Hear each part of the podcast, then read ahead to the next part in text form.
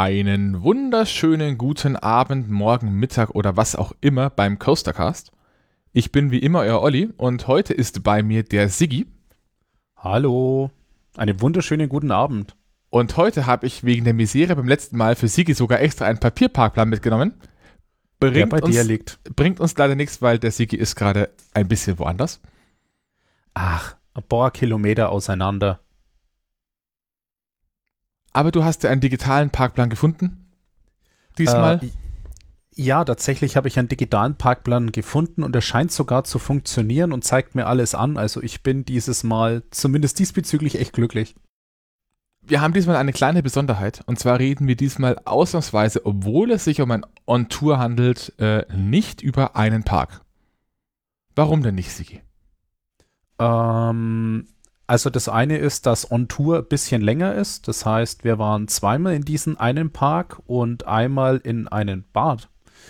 Ähm, spoilerst du eigentlich im Titel, um was es geht?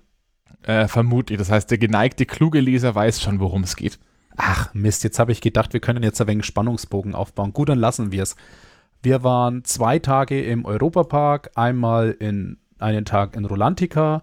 Jetzt hat man vielleicht schon mitbekommen, da ist schon häufiger auf diesem Channel Podcast drüber gesprochen worden. Deswegen wird es heute, glaube ich, ein bisschen anders aufgebaut. Und wir waren nicht nur zu zweit unterwegs, sondern zu viert. Es waren noch äh, Dominik und Gesina dabei. Dominik kennt man hier wenn überhaupt nur durch ein Jeopardy, was live veranstaltet wurde. Wer da nicht dabei war, also Live-Videostream, wer da nicht dabei war, hat echt was verpasst. Das gibt's vielleicht, wenn die Aufnahmen taugen, demnächst als noch als Bonusfolge.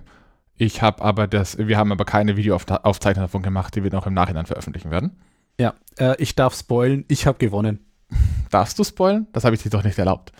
Egal. Dann muss das jetzt rausschneiden, so ganz geschickt, dass ganz es keiner merkt, dass wir drüber gesprochen haben. Ach, nee, das schaffen die schon. Okay. Also, Europapark. Äh, wir reden von der Woche von 11. bis 17. Oktober. Genauer sind wir am Dienstag, also am 12. Oktober gefahren. Äh, das heißt, ich bin gefahren, das du heißt, bist mitgefahren. Sigi ist, Sigi ist gefahren mit dem Auto. Ihr merkt langsam eine äh, Regelmäßigkeit, eine Routine, die sich hier einschleicht, wenn ich dabei bin. Ja, wir laden dich nur ein, weil du ein Auto hast. Ja, das habe ich mir schon gedacht, dass es der einzigste Grund ist. Ja. Wir haben eine kleine Ferien, eine gar nicht mal so kleine Ferienwohnung in Rust direkt bezogen. Das waren so circa 10 Minuten Fußweg zum Europapark Haupteingang. Und um Sigi und Dominik, die beide bisher noch in keinen größeren Parks waren, Dominik war sogar der Meinung, es war sein erster Freizeitparkbesuch in nennenswerten Ausmaße, also außer so Blech, ähm, mhm. habe ich mir ein kleines Rahmenprogramm ausgedacht. Das heißt, der Dienstag hat damit begonnen, dass ich erstmal mit den dreien einmal um den Park herumgelaufen bin. Was waren denn so die ersten Gedanken, als wir da diese Strecke gegangen sind? Mm, es war also einmal auf den Freizeitpark bezogen selber. Es ist ein relativ großes Gelände und was ich jetzt so im Nachgang sagen muss, aber das weiß ich nicht, wie es bei den anderen Freizeitparks war.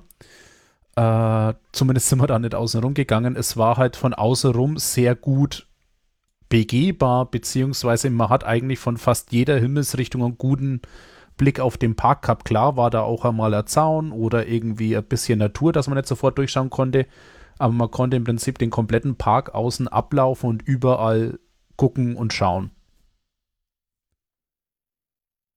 Und das war dein Gedanke. Du bist da so gelaufen und hast gedacht, ach, ist das schön, dass man hier so wunderschön in den Park überall reingucken kann.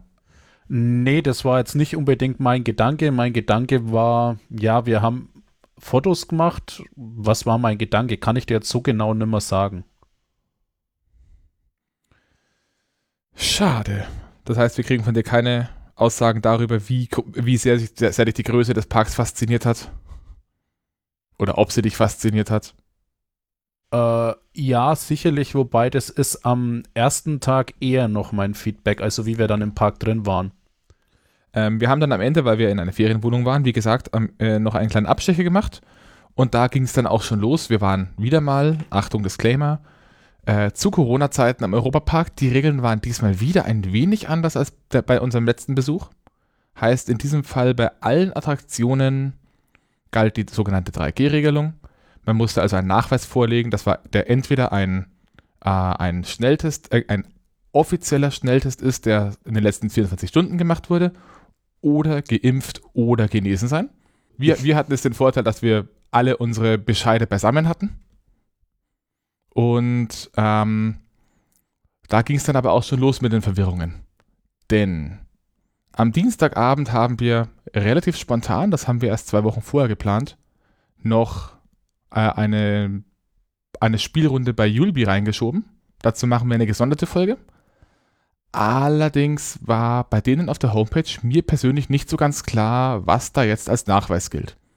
Da hieß es auf der Homepage, man muss den Original Impfnachweis. Impfnachweis mitbringen, den original ausgedruckten Impfnachweis, keine Kopie. Und auf Twitter hat mir keiner geantwortet auf die Frage, ob da jetzt eigentlich der Covid-Pass, sollte man einen haben, reichen würde oder nicht. Ja, es war insgesamt ein bisschen seltsam, weil ich glaube, es hieß wirklich Impfnachweis.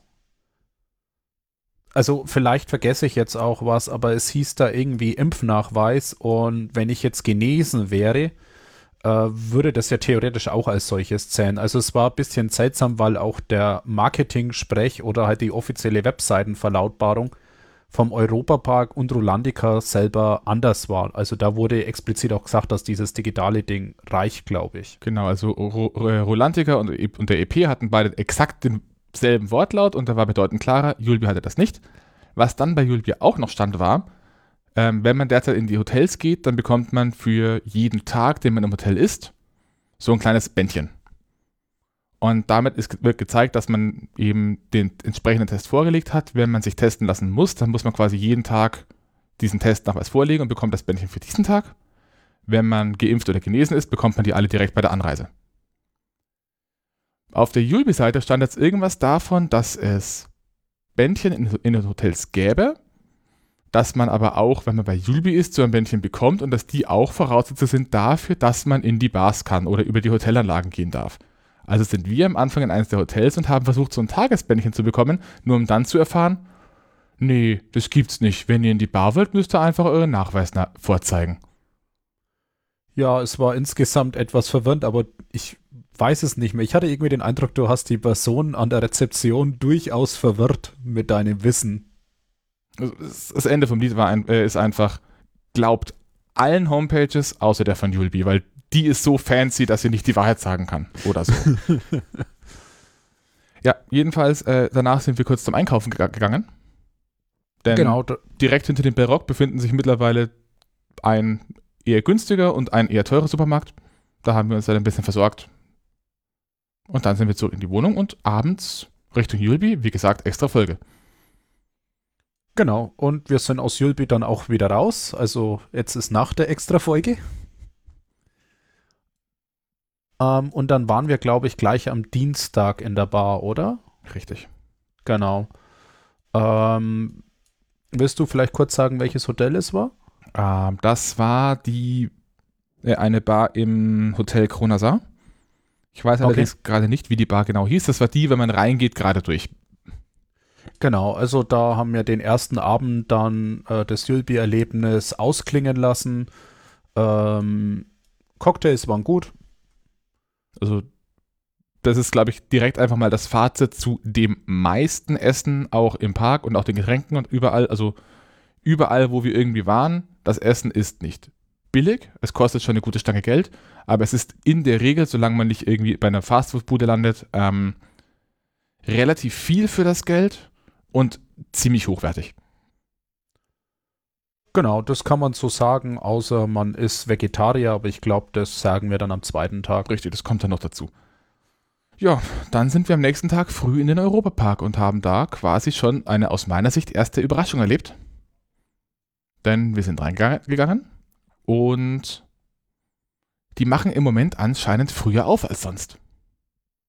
Also bis jetzt war es immer so, um 9 Uhr wird geöffnet, um 9.30 Uhr fährt die Monorail das erste Mal und um 10 Uhr öffnen die Attraktionen. Wir laufen hin um 9.10 Uhr, die ersten Leute sitzen auf Silverstar. Hm. Hatte anscheinend schon offen. Hatte anscheinend schon offen, ja. Egal. Äh, nichtsdestotrotz, wir sind rein. Es war separate äh, am Security, glaube ich, war es, ähm, die erstmal diese Impfnachweise geprüft haben, bevor man in die eigentlichen Eingangsbereich durfte. Da, wo klassisch die Kasse ist, hat man dann die Tickets vorgezeigt und sich quasi, äh, ja, den Eintritt erlangt quasi. Und da, wo normalerweise, glaube ich, die Karten kontrolliert werden an den Drehkreuzen, die waren einfach auf Durchgang gestellt, glaube ich. Ja, das war aber, also bis, bis auf die zus zusätzliche Security für, die, für den Impfnachweis war das auch alles letztes Jahr schon so. Okay. Und, und wir gehen davon aus, das ist aber vielleicht schon gesagt worden, dass die da den Eingangsbereich etwas entzerren wollen und nicht die Leute dazwischen hinter der Kasse nochmal aufstauen wollen. Richtig. Plus, sie verwenden halt die Kassenhäuschen auch nochmal, dass die entsprechenden Scheiben nochmal eine weitere Barriere bilden zwischen ihren Kassierern und den Gästen. Ja. Jo, wir sind dann direkt hinterm Eingang einmal hart links abgebogen und die Treppe rauf. Und ab in die Monorail. Denn, denn gerade als wir rein sind, ging gerade das Rolltor zum Monorail auf. Genau, das habe ich gar nicht mitbekommen. Da war ich etwas noch von diesem Platz optisch gefangen, glaube ich.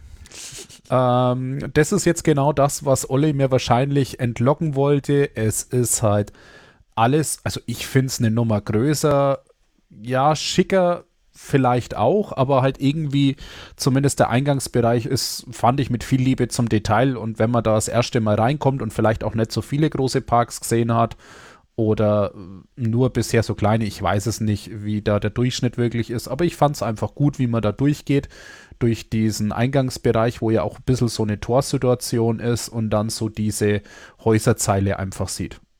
Fand ich also da hatte ich dann eigentlich voll Bock auf den Tag. Beim, beim ersten Mal schon äh, beeindruckend. Genau, aber ich glaube halt, dass dieser Effekt äh, sich, wie Olli jetzt gerade schon gesagt hat, nicht häufig äh, übertragen lässt, sondern das ist halt so das erste Mal. Okay, ähm, wir sind dann rein in die Monorail und, und äh, unser Reiseleiter Olli hat gemeint, wir müssen erstmal ganz hinter. Genau, denn wir haben natürlich mit Siggi einen noch relativen Count-Anfänger, auch wenn sein Count inzwischen gar nicht mehr so krass weit von meinem weg ist, weil ich ja mit Siggi trotzdem auch, äh, weil ich ja mit Siggi auch durchaus schon einige Erstfahrten gemacht habe zusammen. Ähm, und das Ziel an diesem ersten, das, das erklärte Ziel an diesem ersten Tag war es, die größten, wichtigsten Attraktionen einmal durchzurushen. Meine Ansage am Anfang war an alle, ähm, ich ziehe das durch und ich werde ungehalten, wenn mich da jetzt jemand bremst. Ja, das äh, glaube ich trifft es ganz gut. Nein, das habe ich von vornherein so angesagt. Nein, ich meinte das jetzt auf die Beschreibung. Da gab es nämlich eine Vorbesprechung ähm, im Vorfeld der Reise und auch während der Reise die Ansage, dass das so zu sein hat. Also wir mit der Monorail nach hinten gefahren, ähm, ich habe dann schon während der Fahrt ein bisschen versucht, dass ich zumindest Sigi und Domi so ein bisschen sage, hier ist das, hier ist das, dass sie sich ein bisschen darauf einstellen können, auch wie der Park vielleicht grob funktioniert. Ob das funktioniert hm, hat, hat gar Ahnung. nicht funktioniert. Okay. Aber das lag einfach daran, dass mir die Orientierung gefehlt hat. Und dass es halt, glaube ich, einfach wirklich viel ist. Ja, genau. Also ist, man fährt halt irgendwie mit dieser Monorail, man biegt irgendwie ab, man biegt wieder ab, dann fährt man irgendwie lang, dann hat man ein, zwei Sachen kapiert und dann verliert man irgendwann den Überblick, wie die Themenbereiche oder ähnliches sich aneinander rein. Dann in Spanien ausgestiegen. Raus aus der Monorail. Ähm, Atlantica Supersplash erstmal links liegen lassen. Ja, den haben wir dann an dem Tag gar nicht mehr gemacht. Richtig. Und als kleinen Einstieg, äh, Blue Fire am Morgen vertreibt Kummer und Sorgen. Äh, ja, genau. Äh, hat mir gefallen äh, nach dem Freischütz, äh, der ja auch äh, Launch hat in, äh, ist das LSM Lounge? Ja. Ähm, war das eine deutlich schönere Bahn, wo ich mich dann schon fast gewundert habe, wie butterweich das Ding läuft. Das ist mir ja so gar nicht gewohnt, aber sehr schöne Bahn, hat viel Spaß gemacht. Ähm, nähere Beschreibungen gibt euch der Olli. Ja, nähere Beschreibungen habe ich eigentlich in anderen Folgen schon, wie immer auch irgendwie verlinkt. Ähm, Vielleicht willst du kurz dazu sagen, wie man diese Achterbahn klassifiziert? Ja, das ist ein Mack Bluefire, eine Stahlachterbahn mit drei Gurtschiene, LSM-Launch und, und, vier Inversionen. Ähm, ja. Okay. Der, der, vollständige Name lautet, äh, und jetzt keine Werbung, nur Namensnennung, ähm, Blue Fire Mega Coaster powered by Gazprom 2, womit wir wieder beim Punkt wären, warum? Und warum steht das Ding in Island? Die haben mit Gas überhaupt nichts am Hut. Also absolut nicht. Egal. Aber da hat er gut hingepasst. Tut- Das ist halt der Rand vom Park. Ja. Ähm, wie, jedenfalls wie immer butterweiche Fahrt. Äh, passiert nicht zu viel. Ich finde aber die gerade die Ah, letzte ah, Rolle. ah. Ja? Einen Hinweis habe ich noch. Äh, das war auch das erste Mal, dass ich den, darf man das Dark Ride Part nennen, den Start, Ja.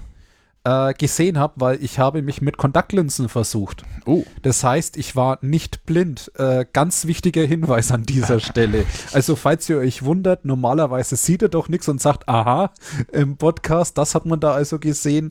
Nein, heute äh, habe ich auch Dinge gesehen. Äh, oder damals. Da habe ich vorher Dann. ganz schön Druck gemacht. Ja, das ist richtig. Er hat ganz schön Druck gemacht, aber er hat es auf eine sehr dezente Art und Weise gemacht. Also, wenn man es gewollt hätte, hätte man es nicht verstanden, dass es gerade Druck sein soll. Du verstehst mich doch, Sigi.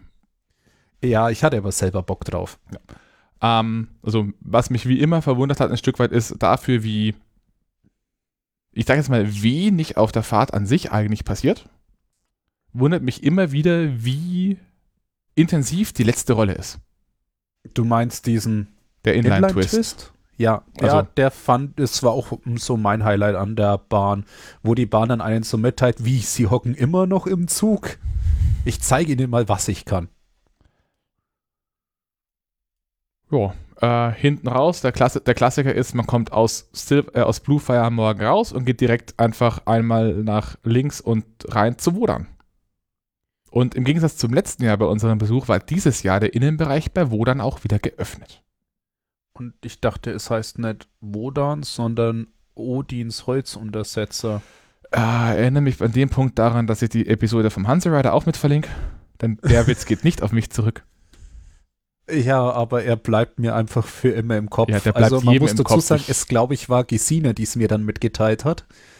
Ähm, also das Ding heißt eigentlich Wodan Timburg Coaster und ist eine Holzachterbahn, wie man jetzt vielleicht schon erahnen kann. Und ähm, übersetzt heißt es in etwa so viel wie Odins Holzuntersetzer. Und oder Holzuntersetzer Coaster ist Coaster ja, ist auch genau. ist ein, unter, Genau. so, ein so, ein so ein Glasuntersetzer. Genau, auf jeden Fall, äh, seitdem kann ich das Ding nur noch so nennen. Sorry, Europa Park. Tut mir leid. Da hat der Rider mal wieder ganze Arbeit geleistet. Ähm, ja, was sagst du zu der rückeneinrenkenden Holzachterbahn? Äh, Rücken ist nicht eingerenkt worden, aber der erste richtige Drop ist interessant. Also ich meine, der ist mir ja schon dreimal gesagt worden, dass der toll ist, aber er war nicht so wie gedacht. Also er war einfach noch eine Nummer mehr. Ähm, insgesamt super Achterbahn und ich glaube, das können wir gleich äh, außerhalb des Fazits sagen, ist eine meiner Lieblingsbahnen jetzt vom Europapark.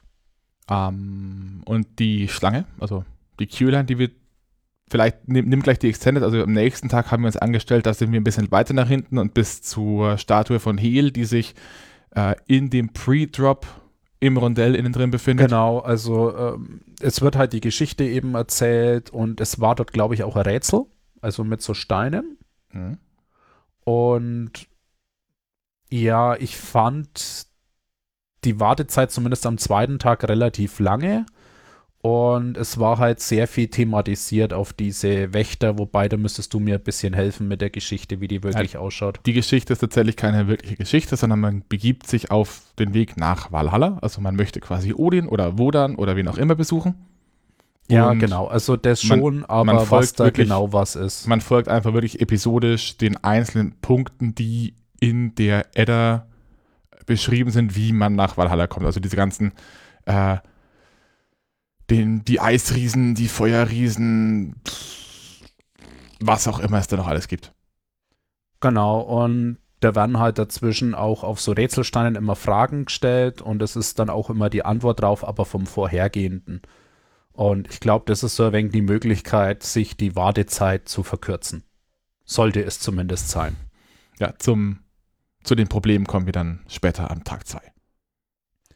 Ähm, ja, ansonsten, was gibt es noch zu sagen? Es war eine erstaunlich kraftvolle Fahrt. Also war so mein Eindruck. Vor allen Dingen, es war ja eine Fahrt, die war relativ am Morgen und wie mir ja erklärt wurde, werden die Bahnen schneller Ja. im Laufe des Tages und etwas kraftvoller. Wobei bei, bei klassischen Holzachterbahnen ist der Effekt etwas weniger.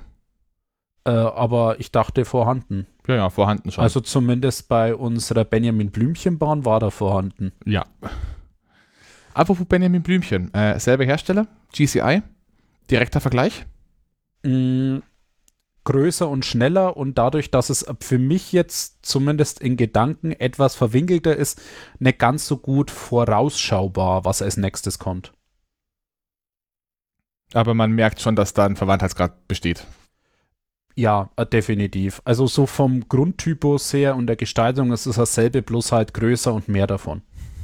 Wäre jetzt meine Zusammenfassung. Jo. Tut. Und halt ein bisschen mehr Liebe zum Detail, gerade im Wartebereich. Wobei das jetzt nicht unbedingt, glaube ich, vom Achterbahnhersteller kommt. Nee, der Detailgrad in der Anstellschlange, der ist äh, Park, definitiv. Ja, also das da war mehr und man fährt halt da dann auch einmal durch die Station durch. Und einmal unter der Station. Genau. Und halt, man fährt einfach deutlich länger. Und wahrscheinlich auch schneller. Um einiges, ja. Ja. Ähm, wir, wir haben dann danach Island verlassen und sind weiter nach Skandinavien. Sind da zunächst mal das Fjordrafting gefahren und ich glaube, das ist dein erstes wirkliches Rafting gewesen, richtig? Weil wir hatten ja vorher immer nur so ein, wir hatten in Plon das Spinning Raft. Das ist ja was ganz was anderes. Genau, also ich glaube, das war das, also es war das erste Rafting, an das ich mich jetzt irgendwie bewusst erinnern kann. Und ähm, professionell ausgerüstet von meinen Reiseleiter mit einem Poncho. Ähm, man muss dazu sagen, mein Reiseleiter ist irgendwie in diesen Wartebereich gegangen. Plötzlich hat er aus seinem Rucksack einen Poncho rausgezogen im Laufen, ihn sich übergestülpt mit einer also es war mir etwas zu schnell, bin ich hinterhergekommen und musste daher dann leider äh, mit Dominik alleine fahren, weil wir haben es beide irgendwie nicht so schnell gerafft. Moment, aus meiner Sicht sah das Ganze etwas anders aus. Bla bla bla. Wir hatten, die, wir hatten die ganz lange Schlange, also die, die sich einmal um den kompletten See in Skandinavien rumfügt. Das ist so eine, so eine gesamte Weglänge von etwa 200 Metern. Und nach 50 Metern habe ich angefangen und gesagt, mach dich schon mal fertig und pack die Ponchos aus. Da habe ich es dann angefangen. Er ist aber dann einfach weitergegangen und ich war mit dem Poncho überfordert. Wobei du ja noch gingst. Also ich, ja, ich ging dann noch, ich war dann knapp zu spät, hätte es aber vielleicht noch in die Gondel, also beziehungsweise in das Boot, darf man Boot sagen? Naja, ins Boot reingeschafft, aber nachdem der andere Reisepartner es dann leider überhaupt nicht geschafft hat, äh, habe ich dann gewartet und mich dann die ganze Zeit maßlos drüber geärgert, dass äh, ich von meinem Reiseleiter im Stich gelassen wurde. an, andererseits, wenn ich mir meine Fahrt so anschaue, ich glaube, wenn das Boot tiefer im Wasser gelegen wäre, dann wäre er bedeutend mehr nass geworden. Und das war, in dem, Ähm. muss man dem Tag sagen, das Wetter war schon eher kühl. Also es ist im Laufe des Tages in der Sonne schon warm geworden, aber es war jetzt kein sonniger, toller Herbsttag. Es war überwiegend Jackenwetter, während wir dort waren, glaube ich, kann man sagen. Ja. Also ich bin die meiste Zeit mit Pulli, zeitweise auch noch mit Jacke drüber rumgelaufen und so auf T-Shirt-Niveau habe ich mich eigentlich nicht herabgelassen. Doch, ich glaube einmal kurz, aber das dann eher am Nachmittag. Äh, ich fand es erstaunlich trocken für das, was mir angekündigt war, aber wir sind anscheinend ziemlich genau um alles Wasser rumgefahren und nur einmal kurz hat mich so ein äh, Pfusch-Effekt, also wo es dann so hochbläst, das Wasser aus, äh, hat mich kurz erwischt. Und das ist aber vom Boncho ganz gut abgefangen worden. Und hat auch nur mich erwischt und nicht den Dominik. Also der ist fast vollständig trocken dadurch. Ja, das ist, In das ist Anbetracht dessen, was andere das waren. Also wir sind immer, ich weiß nicht, ob das eher normal ist, aber wir sind immer so gefühlt an jeder nassen Stelle gerade so 30 Zentimeter vorbeigedonnert. Nein, das ist nicht normal. Ich habe es bei diesem Ding auch schon gesehen, dass man wirklich fährt und einfach sieht, wie sich gegenüber hinter dem Boot so eine zwei Wellen aufeinander prallen und dahinter plötzlich so eine drei Meter Wassersäule ist, die sich auf den gegenüber sitzenden Fahrgast von oben ergießt. Also das hatten wir gar nicht. Ich habe mich dann eher gefragt, was denn da jetzt so nass sein sollte. Also ich, es war gut, einen Poncho anzuhaben, ansonsten wären wir echt nass gewesen, aber nass, nass wäre es auch noch nicht geworden. Also es wäre halt nervenfeucht nass gewesen. Aber anscheinend bin ich da erfolgreich um alles rumgeschippert. Nachdem unsere Gruppe wieder vereinigt war, ging es weiter rein nach Skandinavien von den orangenen Rundbooten mit schwarzem Ring zu den orangenen Pseudoboten ohne schwarzen Ring. Wir sind einen Dark Ride gefahren, der kein Wasser hat. Ah, kann das was mit Snorri zu tun haben? Vielleicht, ja. Wo war denn der genau auf der Karte? Äh, das ist, wenn du, du hast das skandinavische Dorf, also du hast einen See bei Skandinavien und Snorris Touren, ja. genau, Snorri-Touren. Ähm, ja, klassischer Dark Ride, der mit ziemlich viel, ich glaube, auch so Videoelementen die Geschichte erzählt. Ähm, ja, also ich würde es zusammenfassen als kann man mal machen, sollte man vielleicht auch tun, wenn man da ist, aber es schreit jetzt nicht unbedingt nach einer Wiederholung. Äh, Snorri ist eins der Maskottchen Snorri vom Europapark. Nee, Snorri ist das Maskottchen von Rolantica, aber Snorri Touren wurde kurz vor Rolantica eröffnet und ist somit quasi Okay. einer der teuersten Marketing-Gags der Geschichte des Parks. Marketing-Gags. Ja, okay, dann so rum und es ist ein, ja, was ist das? Ein Hexerbus? Ein, Sie sagen ein sechsarmiger Oktopus, was meines Erachtens überhaupt keinen Sinn ergibt. Okay. Naja, gut, lassen wir es so stehen. Ist auf jeden Fall voll putzig, das Viech. Ja, und der Dark Ride eigentlich auch. Andere Leute in unserer Gruppe sahen das ein bisschen anders. Ja, ja, manche haben dann als langweilig empfunden, aber die haben sich dann dafür, dass es angeblich ihr erster Parkbesuch war, als ganz schöne Adrenalin-Junkies erwiesen. Also da war dann eigentlich jede Achterbahn gefühlt auch zu langsam. Ja. Zu hohe Ansprüche. Ja, irgendwie schon. Ähm, wenn man schon in Skandinavien ist, dann kann man natürlich auch direkt drüber in die Benelux-Staaten hüpfen. Das ist nämlich nur einen kleinen Tunnel entfernt. Und durch den Tunnel stand auch schon die Anstellschlange unseres nächsten Ziels und das war auch für mich eine Neuheit. Äh, ich such's gerade auf der Karte, aber es müsste ja eigentlich hier sein. Piraten von Batavia. Genau, du hast, du hast eine große, äh, auf dem Plan eine große orangene Halle und da ist das drin. Die Piraten in Batavia. Von in In Batavia. In Batavia. Richtig, in Batavia. Ähm, was mich da ein bisschen verwirrt hat, war die äh, Anstellschlangenregelung, weil der Eingang in den eigentlichen Themenbereich durch die Warteschlange durchging. Ja, ähm, das liegt in dem Fall einfach daran, ähm, Dark äh, die, diese Art von Boot Dark Rides, wie das jetzt ist, also Piraten in Batavia ist ein Boots Dark Ride, das ist so ähnlich wie auch äh, Pirates of the Caribbean im Disneyland. Mit ich relativ, hätte es jetzt gehässig mit Snorris Touren verglichen, Mit- aber okay. mit relativ großen Booten, das sind also vier Reihen für jeweils vier Personen. Und davon haben sie eine ganze Menge. Das heißt, das Ding hat einen extremen Durchsatz. Dazu kommt, dass die Wartezeiten bei solchen Dark Rides ähm, sehr schnell oder dass die, dass das Interesse an solchen Dark Rides nach zwei bis drei Jahren schon beachtlich sinkt. Deswegen haben sie eine, eine Schlange gemacht, die ist auf die Größe gebaut worden, dass sie halt die, normal, die normale Warteschlange ab kann. Aber im Moment ist die Attraktion noch relativ neu. So ein Jahr alt vielleicht. Weswegen sie die Schlange aus dem Themenbereich raus verlängert haben und dann an einer Stelle ein Mitarbeiter steht, der diese Schlange quasi durchbricht und immer stückchenweise aus dem einen Teil der Warteschlange die Leute in den anderen Teil der Warteschlange lässt, damit man zwischendurch noch durch kann, um den Themenbereich zu wechseln. Ja, was mir bloß aufgefallen ist, also jetzt an dem Tag noch nicht, sondern am zweiten Tag, als ich mal mit Gesina in der Gegend rumgelaufen bin, es ist halt ein paar Mal dann vorgekommen innerhalb kürzester Zeit, dass ähm, die die eine Richtung sperren, also den Durchgangsverkehr und die Leute durch die Schlange durchlassen wollen und dann aber nur ein Mitarbeiter dort steht und dann plötzlich Leute, die eigentlich nur passieren ursprünglich, wollten sich dann mit anstellen, aber der Ob halt immer nur eine Richtung sieht. Ja, Und das halt dazu, und er zählt die dann ab und dann stehen plötzlich zu viele Leute. Also das war etwas konfus von der Verkehrsführung und dadurch, dass es halt immer nur einer war, war es gerade, wenn dann viel Ansturm war, schwierig, glaube ich, für die auch zu überblicken, dass das nicht irgendwie völlig gehudelt geht. Aber das hört sich jetzt, glaube ich, schlimmer an, als es war, weil es hat funktioniert. Also das Genau. waren vielleicht ein paar Momente, die man mitbekommen hat, wo es etwas schwierig war. Also die, die Warteschlange, ähm, man beginnt in einer, in einer Taverne, begibt sich dann in ein Lager, in dem dann die Treppe rauf einen der äh, Pirat oder See, der, der, der Seefahrer Robemont erwartet und einem davon erzählt, dass man mit ihm ja offenbar auf eine Suche geht nach dem Feuertiger, einem legendären Dolch, der irgendwo in Südostasien versteckt ist und dass Und er einen bösen Widersacher hat, der ihm den abspenstig machen möchte. Und ich glaube, er hatte auch eine total coole magische Karte, die leuchten kann. Außerdem hat er ein süßes Maskott Maskottchen. Den Seeotter, glaube ich. Müsste ein Otter sein. Joppi. Äh, okay. Und ein paar äh, schöne Seitenhiebe auf das Verhalten von Leuten in Freizeitparks. Das fand ich echt, das fand ich eigentlich echt witzig. Also das war auch so mein äh, Highlight an der Schlange, wie er dann gesagt hat. Ich glaube, die eine Aussage war das nicht irgendwie, dass äh, wir ja eh schon den ganzen Tag anstehen und nicht wissen, warum wir anstehen oder irgendwie sowas? Nee, äh, wie? Wie, ihr wisst gar nicht, worauf ihr anlasst. Ihr stellt, äh, äh, seid ihr etwas solcher Leute, die sich einfach irgendwo in eine Schlange stellen und dann warten, was auf sie zukommt.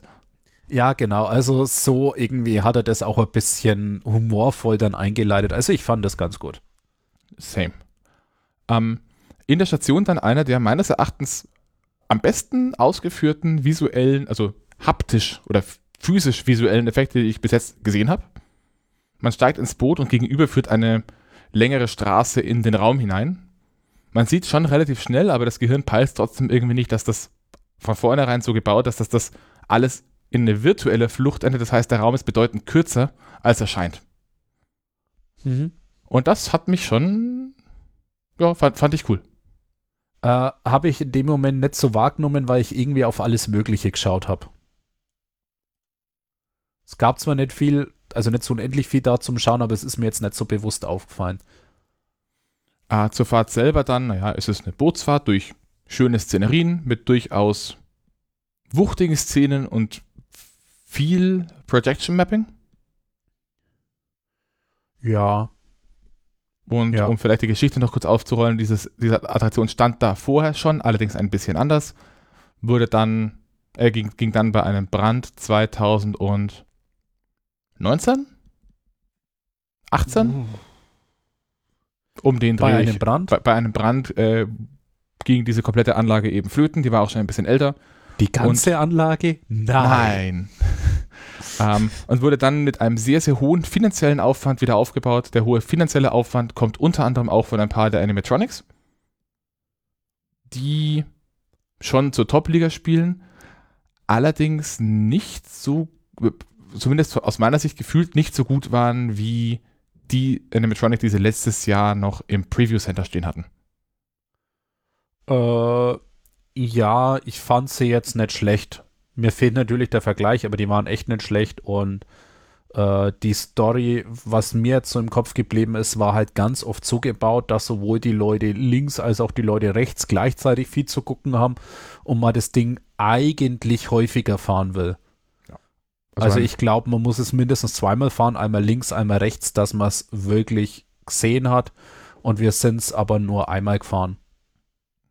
Genau. Ähm, zwei Dinge, die man an der Stelle vielleicht auch noch kurz mal einwerfen kann, ist, es gibt die zwei äh, größten Easter Eggs, sage ich jetzt mal so.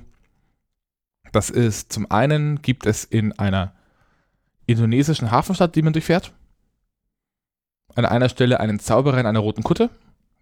Da gibt es die schöne Geschichte dazu, dass das ähm, diese Puppe oder dieser, diese Animatronic ist modelliert nach Roland Mack, also dem aktuellen Ges Geschäfts gar nicht auffällt. Ge geschäftsführenden Gesellschafter.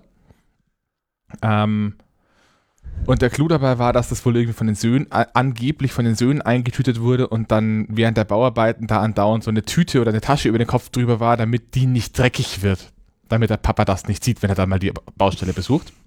Ja, doch, kann ich mir schon vorstellen. Er hat vielleicht was gerochen, also ich weiß es nicht, aber ich kann mir schon vorstellen, dass man sowas macht, ohne jemand Bescheid zu sagen. Und das andere ist in der Szene davor da hat man ähm, eine große Seeschlacht und wenn man da rausfährt, befindet sich zur Rechten ein kleines Beiboot mit dem schönen Namen Survivor, also Überlebender. Und da drin sitzt eine, ich glaube, neun, ich bin mir gerade nicht ganz sicher, äh, Anzahl an sich nicht mehr bewegenden oder nicht bewegenden Animatronics. Und das sind tatsächlich die Überlebenden des großen Brands. Die waren dann nämlich gerade bei einer Wartung. Ich hätte gesagt, die waren gerade auf Urlaub, aber äh, ja, genau. Gut, ähm, wir kamen wieder raus. Ähm, dein Fazit? Hammerteil für ein Dark Ride. Ähm, definitiv Wiederfahrwert. Nicht der beste Dark Ride, den ich gefahren bin.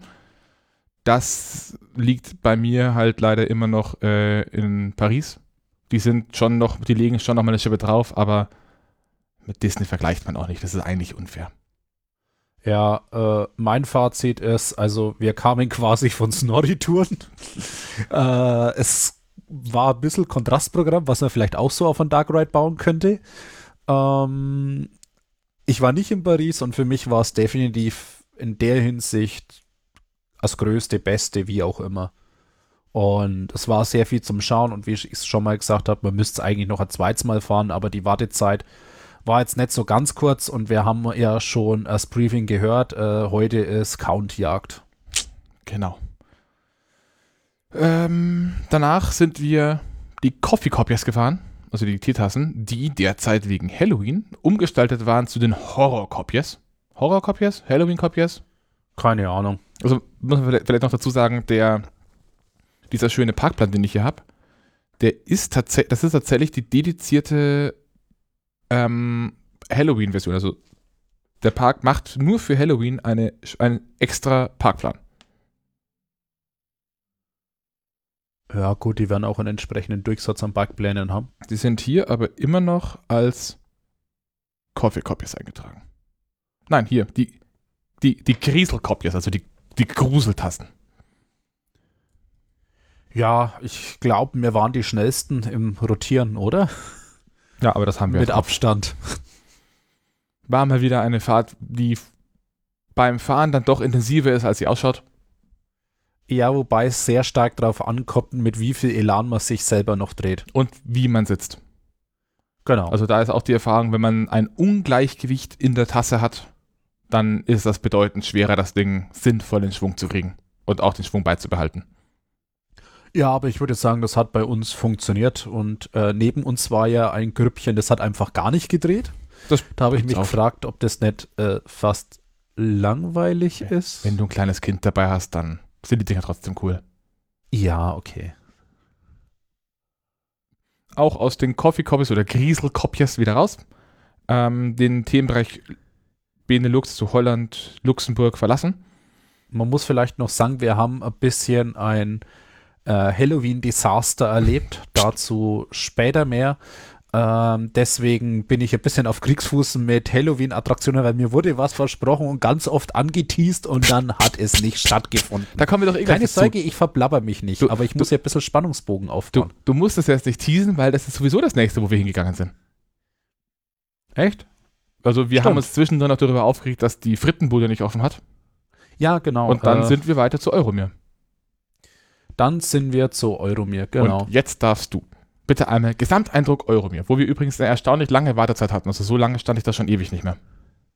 Ähm, Euromir ist im russischen Themenbereich und ja, ist eine Achterbahn, die mit einem Trommellift betrieben wird. Aber gut, soweit waren wir zu dem Zeitpunkt noch nicht. Das ist eine, äh, es hängt ein Modell der mir, wobei ich es jetzt nicht auf Detailtreue überprüft habe. Da könntest du mir kurz beistehen. Soweit ich weiß, ist es relativ detailgetreu. Genau, also der ähm, Wartebereich geht dann un die, unter dieser Mir durch und es sind halt so kleine Infoschildchen, was was darstellt. Und äh, da lief Musik. Und ich weiß nicht, welche Musik da normalerweise lief, aber es war Halloween-Musik. Sie, nennt, hat sie nannten bei- es Halloween-Musik. Okay, ähm, sollte es zumindest darstellen und es wurde mir an dieser Stelle dann schon mitgeteilt, hoffentlich läuft das nicht innen. Ähm, nein, innen läuft ein anderer Soundtrack. Nein, hoffentlich läuft es nicht innen. Ähm, die Panik machte sich langsam breit und dann ging man in die Station rein. Ja, und dann, glaube ich, geschah für manche das Desaster. Ja, also es gibt genau einen Grund, warum ich diese Bahn überhaupt fahre, weil ich finde die Bahn halt wirklich nicht gut. Die hat eine, hat eine unglaublich lange Fahrzeit, äh, rappelt wie die Sau und mir äh, schlägt mir jedes Mal mit der Metallplatte gegen das Schienbein vorne. Ja, genau, das trifft ganz gut, weil bei mir hat es überall hingeprügelt. Also das Ding ist fast, finde ich sogar fast noch unangenehmer als den Freischutz.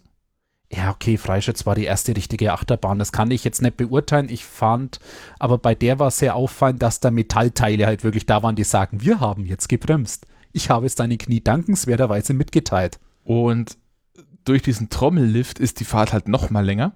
Und der Trommellift ist das, warum ich das Ding normalerweise fahre. Denn da läuft normalerweise so ein abgefuckter Russenschranz-Techno. Äh, ich weiß nicht, ob es das offizielle Genre ist, aber die Musik ist halt ja sehr basslastig und relativ, also der Hochton relativ klar dazu fantasierbar im Kopf. Und da ist dieser andere Song gelaufen. Wie hieß der? Ähm, der ich glaube, es wurde äh, rausgesucht inzwischen. Der, der, trägt den Namen Before the Storm von CSO. Verlinke ich auch in den Shownotes auf zumindest den Plattformen, auf die, die ich Zugriff habe. Ähm, wie würdest du den Song beschreiben? Also ich, ha mm. ich habe ihn heute nochmal gehört, der Song an sich ist nicht schlecht. Ja, genau, das würde ich jetzt auch sagen. Der Song ist nicht schlecht, ist aber jetzt nichts, was man in Dauerschleife hören kann, war so das eine, was mir aufgefallen ist. Und das andere ist, der ist etwas filigran, gerade in den oberen Mittenhöhen. Das heißt, der will auch über vernünftige Lautsprecher, Kopfhörer, was auch immer angehört werden. Also zumindest war das so mein Eindruck. Ich habe ihn ja nie mit Kopfhörern angehört. Jetzt ist so ein Trommellift so eine Konstruktion, die man vielleicht ich tue jetzt etwas Unrecht, aber als lange Blechbetonbüchse bezeichnen kann, in der man langsam nach oben rotiert. Es war kein Onboard-Soundsystem. Es war auch äh, nicht diverse Lautsprecher verteilt, sondern es scheint hauptsächlich dieser ähm, Russen-Techno gewählt worden zu sein, weil er der Bass halt einfach schön durch das ganze Gebäude hämmert und den Hochton, den kann man sich ja dann auch dazu denken, weil man den Song dann inzwischen eher auswendig kennt. Das sind jetzt so Eigenschaften, die treffen auf dieses Lied nicht zu. Wie schon gesagt, eher filigran im Hochtonbereich und die Halle hat auch ein bisschen an Nachhall. Das heißt, was da am Ende rauskam, war halt Akustikmatsch. Von das einem, ist jetzt von, ein bisschen zu gemein. Also es war einem, nur Matsch, aber es war halt einem Lied, schwierig. Von, von einem Lied, das ich klassifizieren würde als ein Lied, das gerne ein Metal-Lied, also ein Metal-Song, keine Metal-Ballade geworden wäre, aber trotzdem auf einem Kuschelrock-Album landen könnte. Auch wieder überspitzt, aber so hat das im Vergleich zu dem Russenschranz-Techno, auf den wir uns alle gefreut haben, war das halt einfach extrem enttäuschend. Ja, und man muss dazu sagen, da wurde ich echt drauf hin zelebriert. Also ich habe das Lied, weiß ich nicht, wie oft schon gehört auf verschiedenen Beschallungssystemen. Und ja, da waren durchaus nennenswerte Beschallungssysteme dabei, die da auch den Bass gut wiedergegeben haben. Und das hat dann einfach gefehlt in der Situation. Ansonsten, wenn man oben rausfährt aus dem Lift, kann ich mich jetzt erinnern, dass die, ist die komplett mal eine Zeit lang freidrehen, die Achterbahn? Ähnlich wie das Spinning Coaster Ganz oder ehrlich, ich die? bin mir nicht sicher. Also ich weiß, dass sie auf den Geraden angetrieben wird. Ich weiß aber nicht, ob sie nicht in den Kurven dann frei drehend ist oder ob die noch weiter angetrieben wird. Das habe ich bis heute noch nicht so ganz umrissen. Also es ist auf jeden Fall so, dass man den einen Teil vorwärts und den anderen Teil rückwärts fährt. Also rotiert ja. die dazwischen einmal um 180 Zwischendurch Grad. wird sie einmal, das wird mit einem Elektromotor gemacht und Stromabnehmer wird sie einmal wird der Wagen einmal gedreht. Und ich hatte das Pech, den zweiten Teil rückwärts zu fahren. Ja, bei mir war es genau umgekehrt. Du hattest das Pech, den, zweiten, äh, den ersten Teil rückwärts zu fahren? Äh, ja, wenn ich mich richtig erinnere, ja. Aber ich muss im Nachgang auch sagen, ich glaube, das ist einfach beides Pech. Ja. Also das Rotieren ist ganz witzig, aber ich habe die Fahrt, also ich habe in Erinnerung, dass die Schlussbremse mir äh, irgendwie die Knie kurz angeditzt hatte dann an dem vorderen Ende des Zugs. Ja, das ist, das passiert da. Ja, ah. ansonsten kann man, glaube ich, nicht viel dazu sagen, außer dass sie deutlich spannender ausschaut, als sie wirklich ist genug gejammert. Wir hatten noch eine, Jammer, eine jammernde Person dabei, äh, die der Meinung war, dass Norritouren ein langweiliger Dark Ride war. Um dieser Person zu zeigen, was ein langweiliger Dark Ride ist, sind wir danach in die russische Schlitten, Schneeflöckchen, russische Schneeflöckchenfahrt, glaube ich, heißt das Ja, Ding. genau. Äh, ja, genau. Das trifft, glaube ich, ganz gut. Die Schlittenfahrt Schneeflöckchen ohne Russisch. Es ist aber russischer Themenbereich, glaube ich. Russischer Themenbereich. Ähm, so ein ganz, ganz klassischer Dark Ride mit Schlitten äh, auf der Größe von, einer, von weniger als einer gängigen Dreizimmerwohnung. Und das Storytelling sieht so aus, dass man von der, bei der, während der Fahrt nichts blickt, wenn man nicht vorher die drei großen Texttafeln in der Station entdeckt und gelesen hat. Okay, die habe ich durchgelesen und trotzdem nur die Hälfte geblickt, aber das lag auch einfach dran, es war echt langweilig. Also ich habe die äh, Texttafeln lesen wollen und es dann lieber sein gelassen. ja, kann man mal machen im Vorbeigehen. Die Wartezeiten sind nie gering, dauert auch nicht lang. Also ist schon mal was, was man sich mal angucken kann und sei es, um zu bemerken, wie gut man es an anderen Stellen hat. Aber tue also ich, ich, ich tue jetzt den Team damit vielleicht auch ein bisschen Unrecht, weil wenn man sich anschaut, auf welche Größe das Teil reingebaut ist und das zumindest von dem Stil, den ich gesehen habe, bis auf diese Horrorpuppe, ähm, das scheint alles so ein russischer Puppenstil gewesen sein. Ich glaube, dass da auch schon durchaus was, äh, durchaus Kunstfertigkeit drinsteckt. Aber ich glaube, das ist generell was, was bei dem Park mir jetzt so kommt. Man vergleicht halt immer ganz gerne irgendwie was gegeneinander und nicht weit davon war Piraten in Batavia. Und das ist halt einfach so, ja, schon ein ziemliches Brett, würde ich mal sagen, für einen deutschen Park. Und dann ist das halt was, was man vielleicht auch in einem anderen Freizeitpark eher erwartet hätte, auch eine Nummer kleiner. Also es ist nicht schlecht, aber es ist ja, auch nicht sehr gut. Kommt auch darauf an, was man will. Mal kurz gucken, wir sind danach ähm, direkt wieder rechts abgebogen aus dem russischen Themenbereich raus. Ich würde jetzt vielleicht noch kurz sagen, zu dem Schlittenfahrt, Schneeflöckchen, vielleicht sind wir auch einfach nicht die Zielgruppe. Das kommt vielleicht dazu, ja. Also direkt aus dem russischen Themenbereich wieder rechts. Man muss jetzt vielleicht da kurz, wir, wir biegen andauernd rechts ab, aber laufen nicht im Kreis. Das liegt daran, dass der Park quasi in diesem unteren Bereich auf, der, auf dem Parkplan so ein Sägezahnmuster. Das heißt, man biegt, man, man läuft immer rein, biegt dann in den Themenbereich selbst um 90 Grad ab und wenn man rechts abbiegt, dann läuft man quasi wieder in die Richtung, in die man vorher auch schon gelaufen ist. Läuft so ein Sägezahnmuster, wobei die unteren Ecken immer keine Wahl lassen, weil da einfach der Weg ums, ums Eck geführt wird. Ja. Wir sind also wieder rechts abgebogen und sind auf den fotogensten Themenbereich meines Erachtens persönliche Einstellung, zugelaufen. Allerdings haben wir vorher noch einen weiteren Dark Ride gemacht. Und Zitat hier, wir stehen da, ich frage Dominik, äh, ich sage zu Dominik, also wir fahren das noch mit dieser Attraktion, das ist ein interaktiver Dark Ride. Kommt die Frage zurück, interaktiver Dark Ride, was heißt das? Ist es dann ein Dark Ride nur mit Knarren?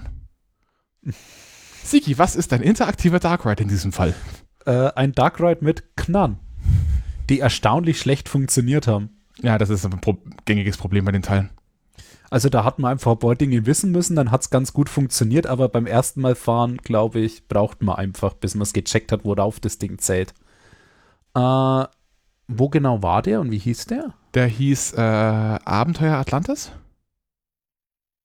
und ist ja. im griechischen Themenbereich. Das ist auf der Karte die GR, das ist die 30 in Griechenland.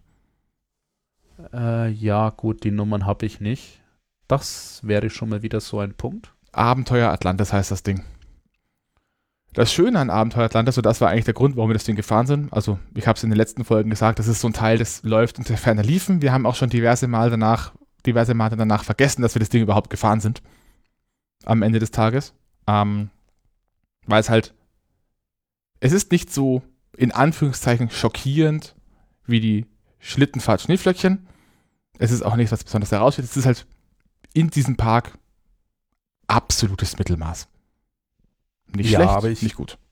Ich glaube auch da wieder die Frage der Zielgruppe. Ja, aber der Grund, warum wir das vor allem gefahren ist, ist der, dass man auf dem Hauptweg, also am Rand von diesem griechischen Dorf, eine Treppe nach unten geht und in dieses Dark Ride reinkommt. Und dann geht man raus und landet oben auf der Terrasse vom Restaurant und steht auf der anderen Seite vom griechischen Dorf. Und das ist meines Erachtens, ich weiß nicht, du warst gerade der Meinung, naja, aber das ist schon ein geiler Anblick, wenn man da rauskommt. Ja, aber da habe ich jetzt tatsächlich nicht, also gerade nicht so im Kopf. Also man kommt raus und dann steht man vor diesem großen See, auf dem die Poseidon fährt, mit dem großen ja. Tempel daneben. Genau. Macht schon was, ja. Ja, macht's definitiv. Also ich finde auch, dass dieses äh, dieser Dark Ride, also ja, ich würde ihn zusammenfassen, als kann man schon mal machen. Ja, kann man auch mehrmals machen. Also wenn die Wartezeit Ja, aber nicht an einen Tag hintereinander. Also es gibt halt so Sachen wie Achterbahnen, die kann man auch dreimal hintereinander fahren oder so Bohraktionen oder Beraten von Batavia, hätte ich gesagt, zweimal hintereinander ist auch ganz gut.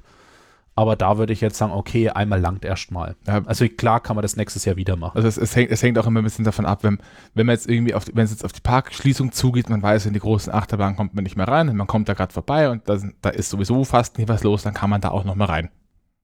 Ja, okay. So, wir also dann hintergetrappelt. Das Problem ist jetzt, man hat diesen schönen griechischen Themenbereich mit diesem griechischen Dorf und man hat in dem Themenbereich zwei Achterbahnen und der Eingang zu diesen Achterbahnen ist am ganz anderen Ende von diesem See. Ja, dass man auch ein bisschen Sightseeing-Tour machen kann.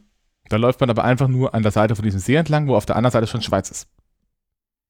Ja, Details. Sind wir dann zuerst Pegasus gefahren Ja, oder? Wir sind dann glaub, zuerst, Pegasus. wir Ja, sind zuerst genau. Pegasus gefahren, weil Pegasus da hinten seinen Ein- und Ausgang hat und ansonsten hätten wir nochmal um den See rumlaufen müssen. Genau, also Pegasus ist, glaube ich, eher eine Achterbahn, die fürs jüngere Publikum gedacht ist. Family oder Und- Junior Coaster, ich weiß gerade die genaue Typenbezeichnung gar nicht. Genau, also ich habe sie jetzt nicht als besonders im Kopf gespeichert. Also ich muss sagen, für eine, ja, schon doch eher fast Kinderachterbahn, also vergleichbar mit so einem, äh, mit, mit diesen Standard-Zierer-Achterbahnen, wie man Ja, sie gut. in Schloss Thurn stehen hat, oder die ganzen Marienkäfer-Achterbahnen von Zierer, ähm, ist die schon erstaunlich intensiv. Und wenn man da jetzt nicht gerade irgendwie 10 Minuten, fünf, also 15 Minuten ansteht, also wenn ich die Zeit hätte und da ist wenig los, dann würde ich das Ding wahrscheinlich sogar mehrmals fahren. Die macht schon Spaß.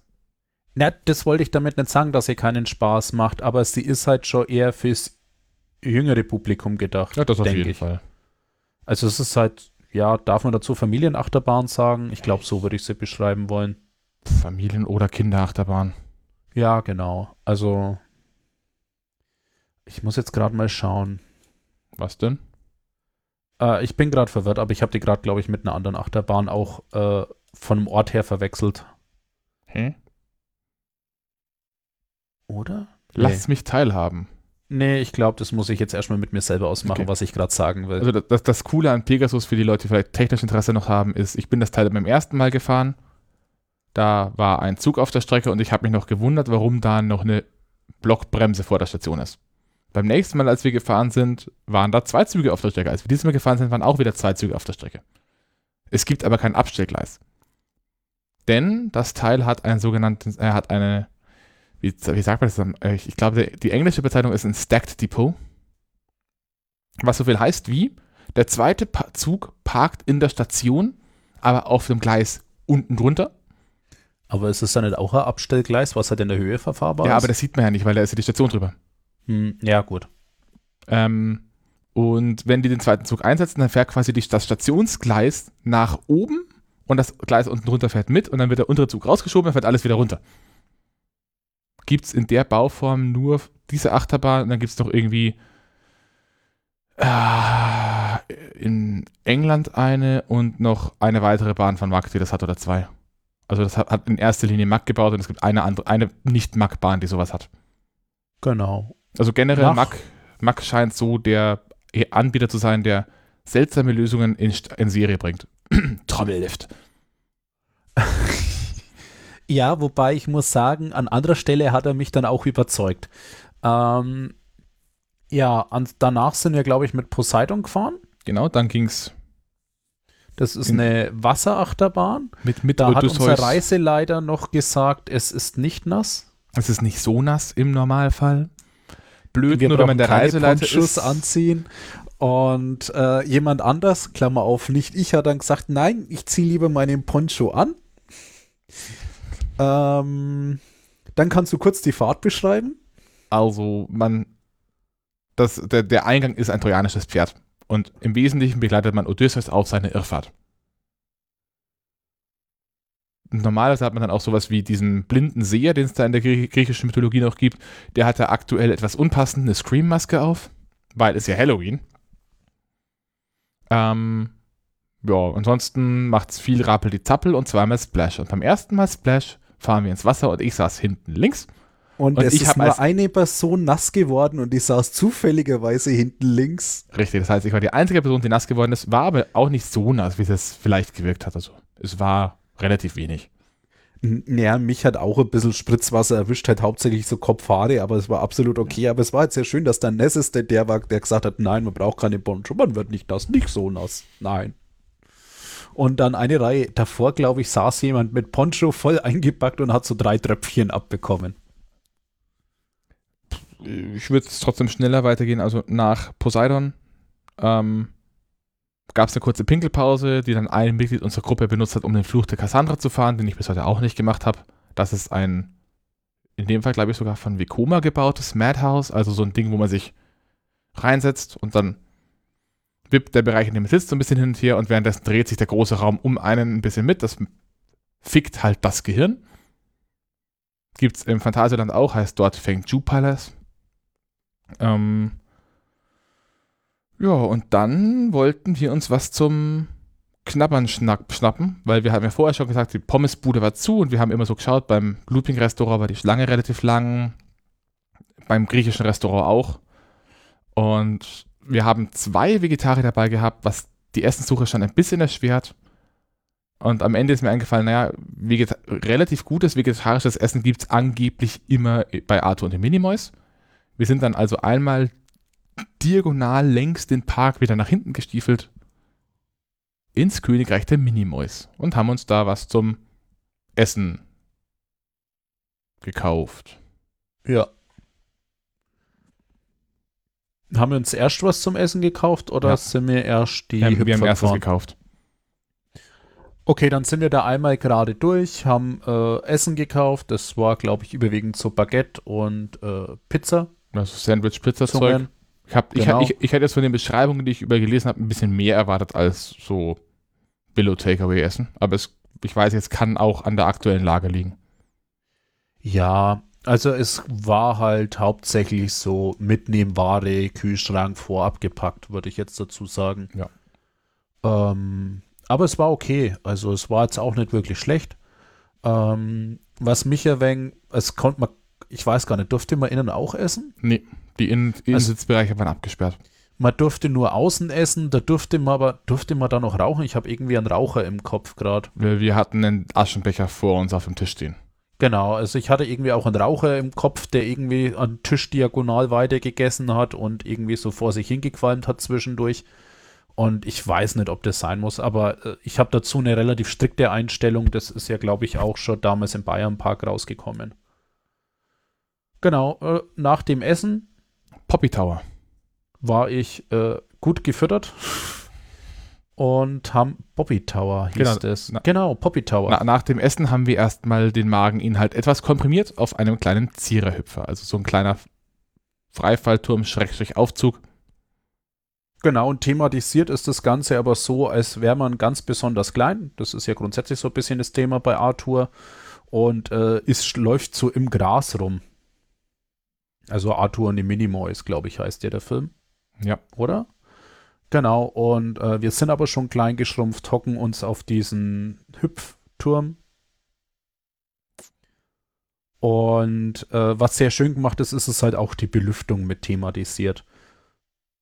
In dem Raum an der Stelle. Also, das ist insgesamt, finde ich, ganz gut gelungen. Und diese äh, kleinen, wie heißt das, Zierer-Hüpfer? Also, Zierer ist der Hersteller und die ich weiß nicht, wie die Türme offiziell heißen. Ich nenne sie immer Zierehüpfer.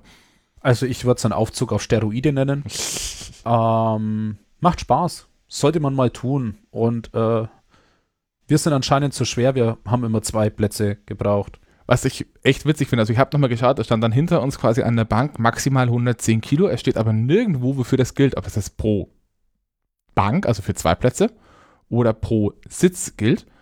Ich bin in diesem Park auch schon mit Gesina zusammen auf so einen Doppelsitz gefahren, da waren wir garantiert über den 110 Kilo. Und auch im Phantasialand bin ich das Ding schon zu zweit nebeneinander gefahren. Das war jetzt das erste Mal, dass mir untergekommen ist, dass die da das als 110 Kilo pro Sitzplatz auslegen. Äh, pro Bank. Äh, pro Bank, Entschuldigung. Ja. Ja. Und danach sind wir Arthur gefahren. Ich glaube, wir haben uns noch sehr stark darüber gewundert, wie stabil die äh, Thematisierung ist. Also da waren so Grashalme im Eingangsbereich also in der Warteschlange, die erstaunlich robust sind, wenn man sich dagegen lehnt. Also die geben zwar ein bisschen nach, aber sie halten ganz gut. Also es sind dann so, glaube ich, gute zwei Meter hoch, die Grashalme. Teilweise, glaube ich, sogar noch höher. Genau, also war beeindruckend, wie robust man sowas bauen kann. Also Dann- nachdem ich davon ausgehe, dass es auch noch zehn Jahre halten soll. Dann Arthur. Arthur? Beschreib doch mal Arthur, Sigi. Aus, mit deinen Worten. Immerhin bin ich das Ding vorher schon gefahren. Ähm, ich würde es jetzt bezeichnen als sehr Dark Ride-lastige Achterbahn, die erstaunlich wenig echte Achterbahnelemente hat. Und man sitzt zu viert und wie heißt es nochmal, wenn man unten sitzt und die Schiene über einen läuft? Inverted. Inverted, genau. Also äh, es ist quasi die Schiene oben und die Gondel mit vier Sitzplätzen hängen unten und man kann quasi die ganze Zeit nach unten schauen, die Füße baumeln. Ähm, Thematisierungsbereich im Eingangsbereich ist, ja klar, Arthur und die Minimoys ist sehr gut gemacht, wobei ich leider den Film nicht kenne, deswegen wenn da jetzt wirklich Olli noch was dazu sagen würde zu Hab der Thematisierung, genau, dann verweisen wir einfach auf die andere Episode. Und an was ich mich erinnern kann, ist, dass man den Knopf drücken muss. Also man hat vor sich einen Knopf und irgendeine krude Magie bestimmt dann ein Achterbahn-Fahrprogramm oder auch nicht. Und So, das ist sehr Dark Ride-lastig. Also die Achterbahn stoppt immer wieder kurz, beziehungsweise dreht die Gondel, ähm, dass man dann zur Seite schaut auf irgendwie so einen Film, Animatronics, whatever. du hast, also zwei Sachen hast du jetzt noch, noch vergessen, die ich mit einbauen würde bei der Beschreibung. Zum einen, man hat Züge mit jeweils drei Viererreihen, die aber sehr weit auseinander, auseinander liegen. Also man hat da schon gut Platz nach vorne. Ähm, diese Viererreihen sind seitlich drehbar gelagert, das hast du auch schon gesagt, aber halt nicht nur irgendwie drehbar, sondern die sind gesteuert die ganze Zeit. Und die, die Achterbahn selber ist ein Powered Coaster. Man fährt also nicht durch Gravitation, sondern man hat einen Motor im Wagen. Ja, und äh, es gibt Onboard-Sound. Und zwar ziemlich gemein. Es gibt sogar Onboard-Sound, der im Wagen, aber nicht an den Sitzplätzen ist, der dann dazu führt, dass es so klingt, als würde man gerade irgendwie durch Gebüsch durchbrechen. Hm, wobei man da fairerweise dazu sagen muss, wir haben halt nicht weit davon gegessen. Und wenn man das sechste Mal den Zug da vorbeifahren hört und jedes Mal dieses gleiche äh, Blätter-Ast-Kollisionsgeräusch irgendwie hörbar ist, denkt man sich auch, hm, okay. Ja, kann man mal fahren. Schon, schon ein schönes Teil. Ja, äh, ihr müsst den Knopf drücken. Ihr müsst den Knopf drücken. Äh, da, da hat, er, hat damals tatsächlich auch einen Tier Award wegen dieser Innovation mit dem Knopf abgeräumt. Also der, die Tier ist, also T-H-I-A, ist die Themed Entertainment Association.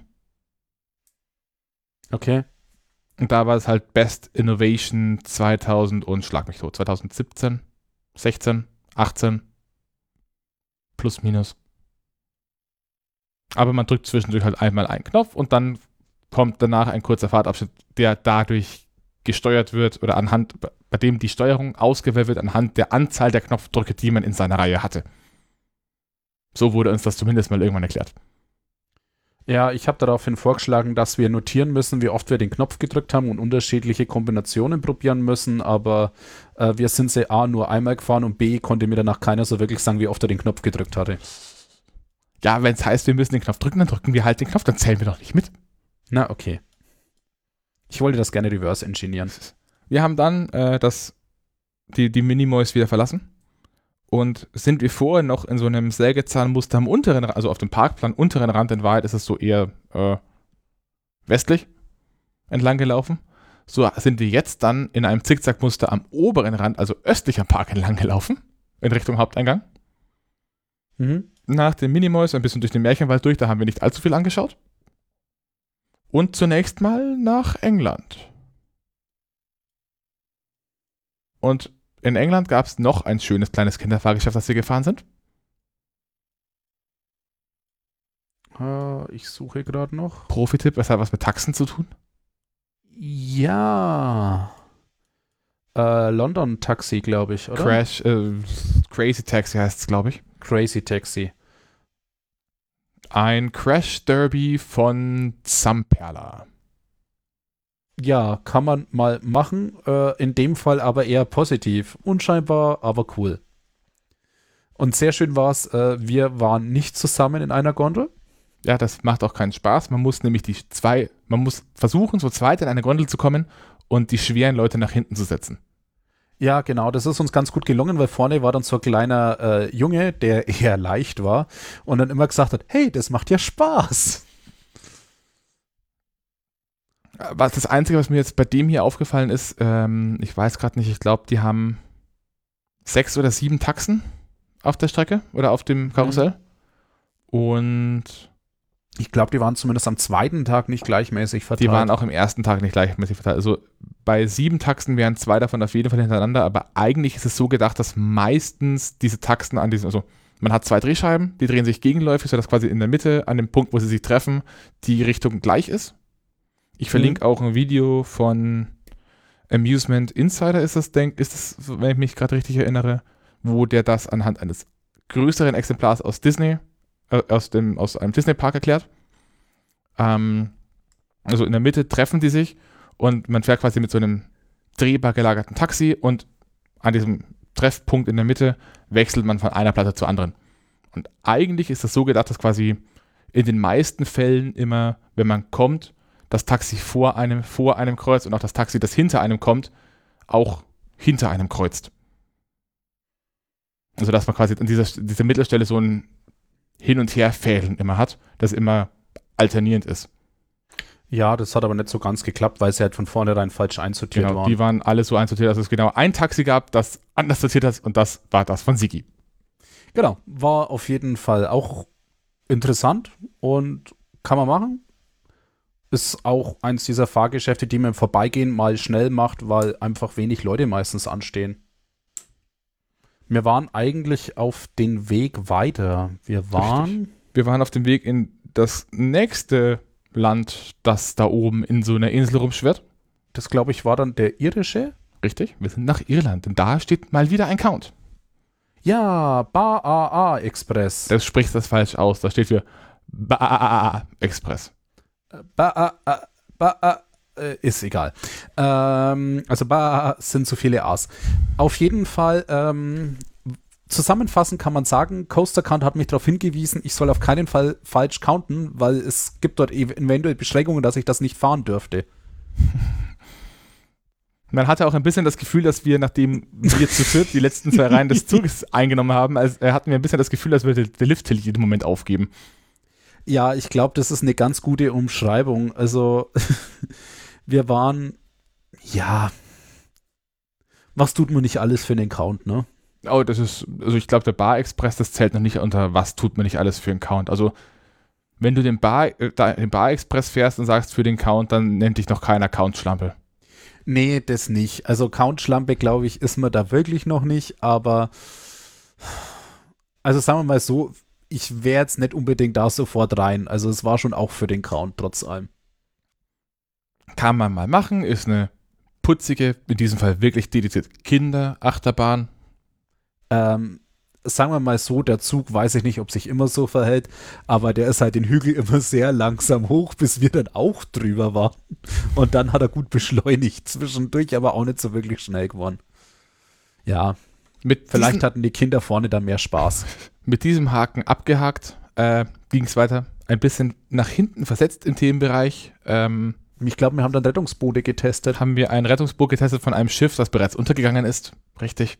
Was etwas makaber ist, dass dann da gleich die ähm, Zeitungsartikel. Zeitungsartikel hängen. Äh, Dancing Dingy, mhm. ähm, thematisiert auf äh, Titanic-Rettungsboot testen. Und das Witzige ist, wir kamen hin und die Operateuse steht da und sagt, wie viele? Und ich sage so, vier, ja.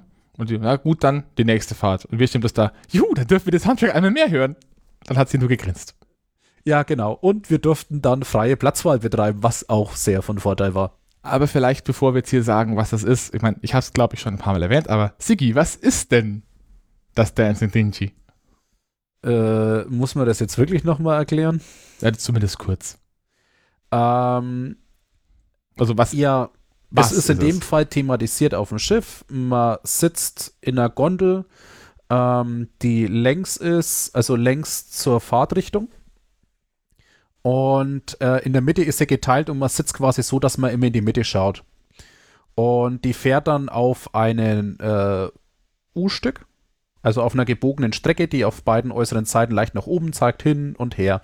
Und zusätzlich hat sie noch einen Rotationspunkt, die Gondel, die äh, sie dann in der horizontalen dreht dazu. Und ja, es können dadurch je nach Größe des Fahrgeschäfts durchaus interessante Kräfte entstehen und es macht halt einfach nur Bock. Ähm, und mitten während der Fahrt dreht sich die Drehung in der Horizontalen. Ich glaube, man kann sich jetzt wie immer nichts unter der Beschreibung von mir vorstellen. Wenn ihr meine Beschreibung hören wollt, dann hört euch die Geiselwind-Folge an, wo, wo, wir genau so einen Teil nur, ich glaube, eine Nummer kleiner gefahren sind. Äh, ja. Gut. Ähm, auf jeden Fall Empfehlung. Macht Spaß. Oder um es mit den Worten aus Geiselwind zu sagen, jeder Park sollte ein Kontiki haben. Genau. Und tatsächlich habe ich jetzt ein bisschen den Überblick verloren, wo es danach dann hinging. Äh, wann haben wir denn den Burger gegessen? An dem Tag Am nächsten abends? Tag. Am nächsten Tag Mittag, oder? Ja. Ähm, ich glaube, wir sind danach dann runter Richtung Frankreich. Ah, das könnte sein, dass wir, wir dann gleich äh, den nicht, nächsten Count gemacht haben. Nee, nee, nee ich, ich glaube, wir sind zuerst in, nach Italien rein und haben die beiden Dark Rides in Italien noch mitgenommen. Wo wir schon bei Dark Rides waren. Ja. Geisterschloss. Haben wir da wirklich Geisterschloss schon gemacht? Ich glaube schon, ja. Ich bin mir nicht sicher, ne, dass es erst am zweiten Tag war. Nee, Geisterschloss. Wir haben am ersten Tag alle Dark Rides gemacht. Okay. Ja, okay, dann haben wir die beiden Dark Rides gemacht, aber keine Ahnung mehr. Also das eine war das Geisterschloss. Das hat Dominik interessanterweise wieder gefallen.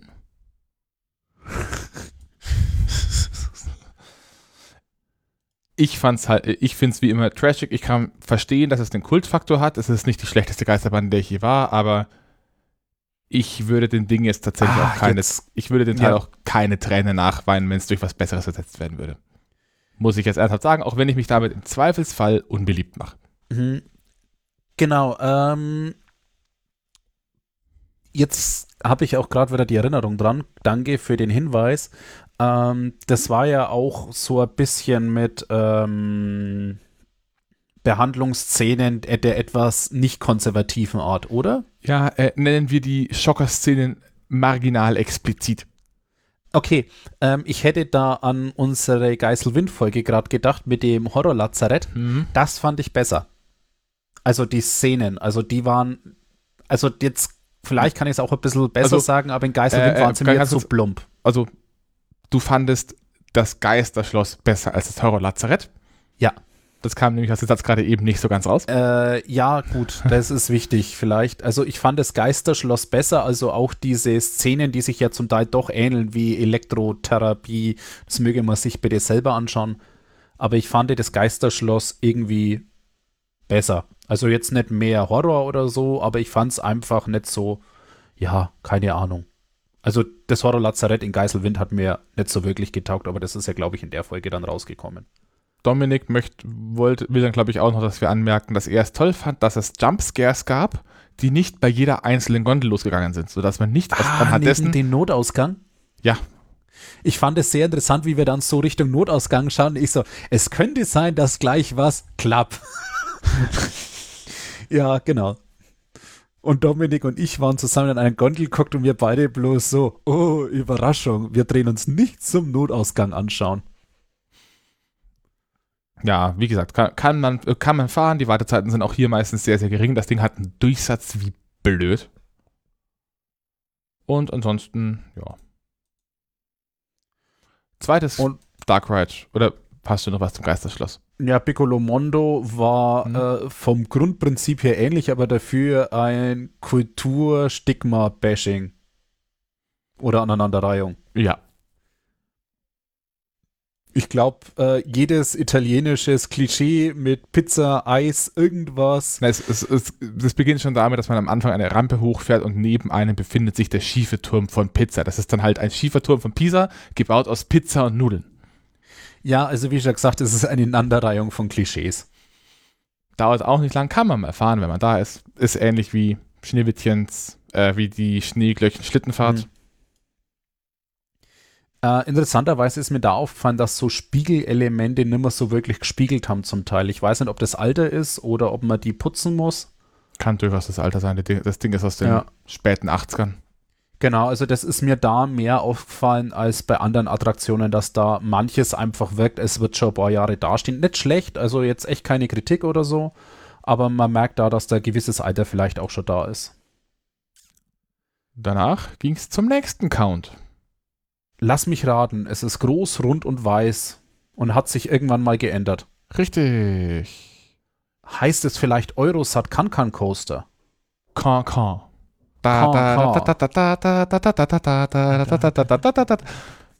Äh, ja, ähm, für mich eine Achterbahn, die eigentlich gedacht habe, ja, ist nicht so der Bringer, aber für mich jetzt im Nachgang definitiv eine der Top-Achterbahnen ist. Ähm, hat auch einen Trommellift und ist einmal die Schienen im Inneren neu gemacht worden, also geretrackt. Ich glaube, das hat Olli auch schon mal angesprochen. Ja. Da möchte ich jetzt nicht so unendlich drauf eingehen, weil da hat er eh krass viel mehr Ahnung als ich. Auf jeden Fall, man hockt da irgendwie drin. Die Züge schauen trotzdem jetzt nicht nach einem supermodernen Achterbahnzug aus. Sind sie aber technisch schon? Ja, aber es ist halt auf alt gemacht und man geht halt so außen rum durch, die, ähm, durch den Wartebereich. Sehr schön gemacht. Und äh, was war nochmal? Das war thematisiert nach. Äh, Le Moulin Rouge. Ah Nach Can Can Can fahren die Circle, also so um 1900 herum, äh, diese Lebensart in Frankreich. genau. Und thematisiert ist es dann als äh, Dark Ride Achterbahn. Kann man das so Ich sagen würde es eher, als, ich eher, in dem Fall würde ich eher sagen, es ist eine Achterbahn mit Schwarzlicht-Medienelementen. Also es ist keine Dark Ride Achterbahn mehr. Ja, okay, also weil es keine Szenen enthält, sondern nur so optische Effekte. Ja. Okay. Ähm, also man fährt zuerst mit einem Trommellift nach oben und ich fand ja den Trommellift schon gut. Also an der Stelle auch mit der Musik, finde ich, hat der Trommellift, hatte die Onboard-Sound? Ja, ne? Ähm, die Bahn an sich hat Onboard-Sound, aber ich glaube, im Trommellift läuft die Musik im Lift. Ähm, vielleicht Aber an der da Stelle ist muss man noch der Hochton auch gut rübergekommen oder besser rübergekommen. Und man muss an der Stelle noch kurz anmerken, als wir das erste Mal gefahren sind, kam das alles nicht ganz so gut rüber, auch die Effekte in der Bahn nicht, weil der Zug, der vor uns losgeschickt wurde, wurde war ein VR-Zug. Also ein Zug, der aus der anderen Station kommt und bei dem die Leute mit einem VR-Headset fahren, weswegen die Musik im Trommellift aus war und erst anging, als wir quasi auf halbe Höhe waren, als der andere Zug oben rausgefahren ist. Und zum anderen auch die, die Kuppel an sich ein bisschen dunkler war, weil wir nicht gefahren sind, während weiter unten die Effekte für den anderen Zug angingen, weil wenn man nichts sieht, braucht man die nicht. Genau, also das fand ich aber eigentlich ganz gut, weil man dadurch die Schiene nicht erahnen konnte und plötzlich die Achterbahn nach unten geht und halt gut Fahrt aufgenommen hat, aber man die Schiene im Vorfeld nicht gesehen hat. Ähm, ja, thematisch ist es so, rund Paris, das obere Ende vom Lift zum Beispiel ist dann der Eiffelturm, also von der äh, Trommel, den man dann gar hochfährt und beim Runterfahren passiert man verschiedene Elemente. Und an, an der Stelle auch wieder Chapeau an den Soundtrack, der passt insbesondere am Ende, was ich ja, glaube ich, für das größere, für die größere Schwierigkeit halte, am Ende passt der perfekt zur Fahrt. Sicher, dass es kein Onboard-Sound ist, weil Nee, der äh, auch den Start oben dann. Oben, oben ähm, in dem Moment, in dem man aus dem Lift raus, äh, aus dem, äh, aus dem Lift rausfällt, in dem die Musik einsetzt, also die Fahrtmusik, in dem Moment ist es Onboard-Sound, aber ich glaube, im Trommellift ist es ein Liftsystem. Ja, keine Ahnung, spielt auch nicht wirklich die Rolle, aber ich muss sagen, die Fahrt selber ist gut. Also ich meine, sie ist jetzt nicht überwältigend wie die großen Achterbahnen, aber sie ist einfach gut und mit diesen äh, Schwarzlicht-Medienelemente, äh, mit der äh, Musik, Onboard-Sound, also ich finde das Ding rundherum gelungen. Fährt sich flüssig und kurz gesagt, es macht einfach Spaß. Also wie schon gesagt, ist definitiv eine der Top-Achterbahnen da drin. Ich habe eigentlich gar nicht damit gerechnet in dem Moment. Das Lustige ist, äh, das deckt sich jetzt so ein bisschen mit dem, was ich sonst auch so gehört habe. Äh, Leute, die die alte Eurosat, die die alte Eurosat nicht kennen, schätzen die neue als eine Top-Achterbahn ein. Leute, die die alte kennen und keine Enthusiasten sind, halten die neue auch meistens für etwas besser, auch wenn die halt so ein bisschen ein wehmütiges Auge haben. Und viele Enthusiasten haben die neue Eurosat am Anfang gehasst, weil das ist überhaupt nicht so wie die alte Bahn. Und inzwischen habe ich so das Gefühl, dass, es, dass dieses, das alte ist jetzt weg und ich will das wieder haben, langsam abflaut und man hört auch immer mehr positive Stimmen über diese Bahn, auch in Mhm. der Enthusiasten-Community. Ja, also wie schon gesagt, ich fand sie gut. So. Danach sind wir in das letzte noch ausstehende Dark Ride, glaube ich. Direkt Kann im, im Untergeschoss vom Eurosat. Ah, Madame Freudenreich? Madame Freudenreichs Curiosité, Ja, der Partyhut. der Partyhut. Mhm. Auch hier wieder eine Anspielung auf den, ja, äh, auf die Aufnahme, die demnächst veröffentlicht wird, aber nur mit Ton ohne Video. Vielleicht. Ja, genau. Ähm, ja, Dark Ride mit Gerüchen. Mit Gerüchen von einer Firma, die dafür bekannt ist, dass sie es mit den Gerüchen und der Intensität der Gerüche stark übertreibt. Man hat die zum Teil durch die Maske durchgerochen. Ja, man hat sie recht viel durch die Maske durchgerochen, zumindest da, wo es offensichtlich war. Man konnte halt nicht immer ganz einordnen, was es wirklich riecht, bis man vielleicht aus Versehen kurz, kurz die äh, Maske zurechtrutschen musste, dass sie wieder perfekt dicht sitzt. Ähm, thematisch tue ich mich jetzt ein bisschen hart, das einzuschätzen. Also es wurde, boah, was war denn das thematisch? Also zum Schluss waren es die Dino-Party. Ja, es waren halt diese Dinos, die bei Madame Freudenreich im Irgendwie Garten wohnen.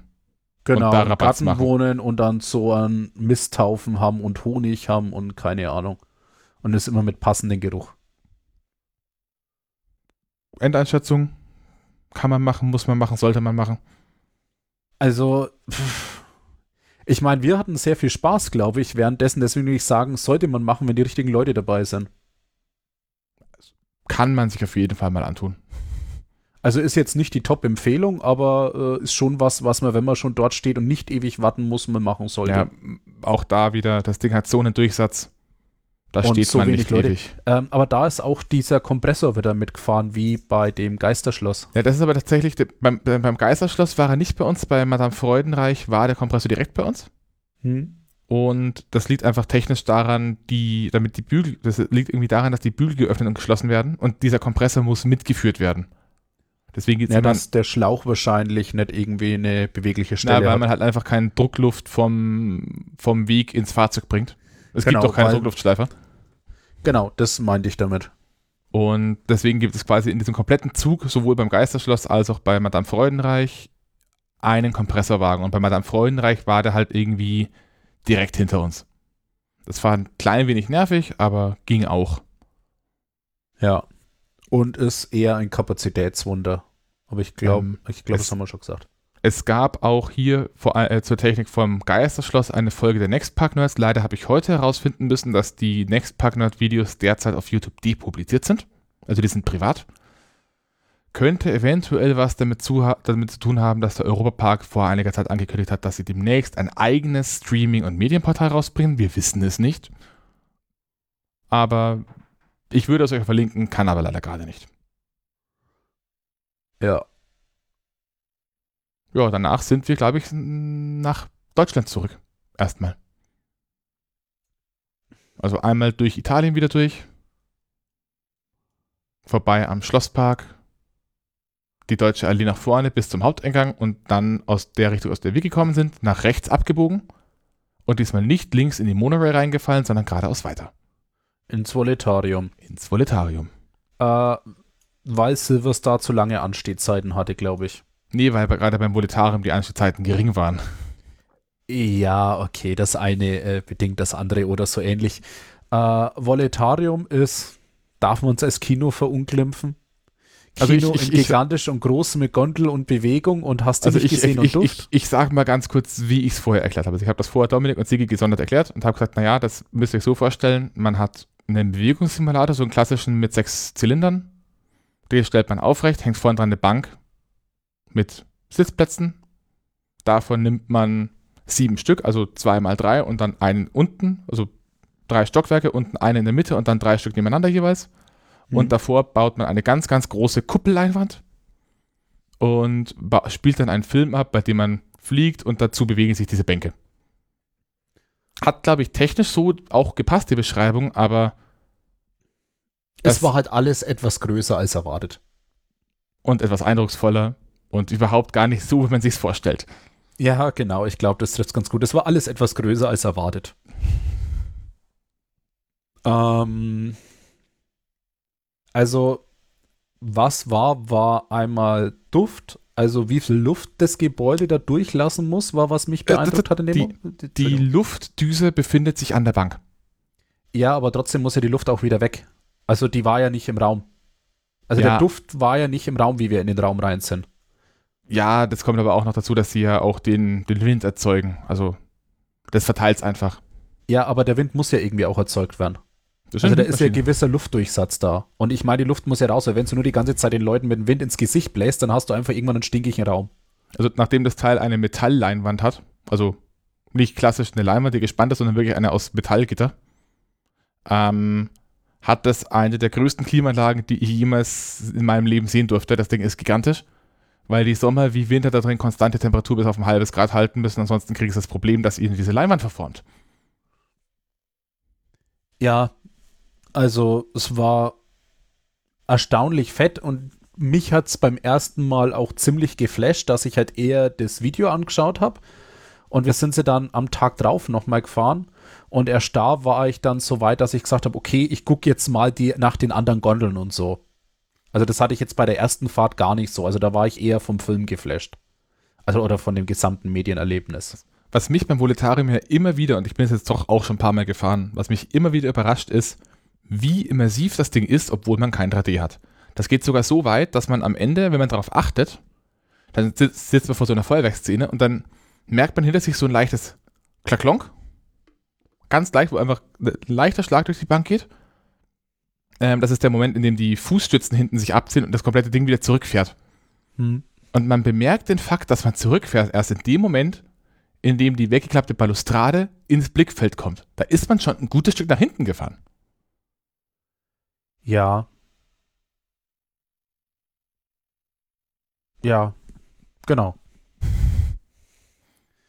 Ich glaube, das ist auch was, was man sich einfach anschauen muss, weil man da jetzt sehr lange rumbeschreiben kann.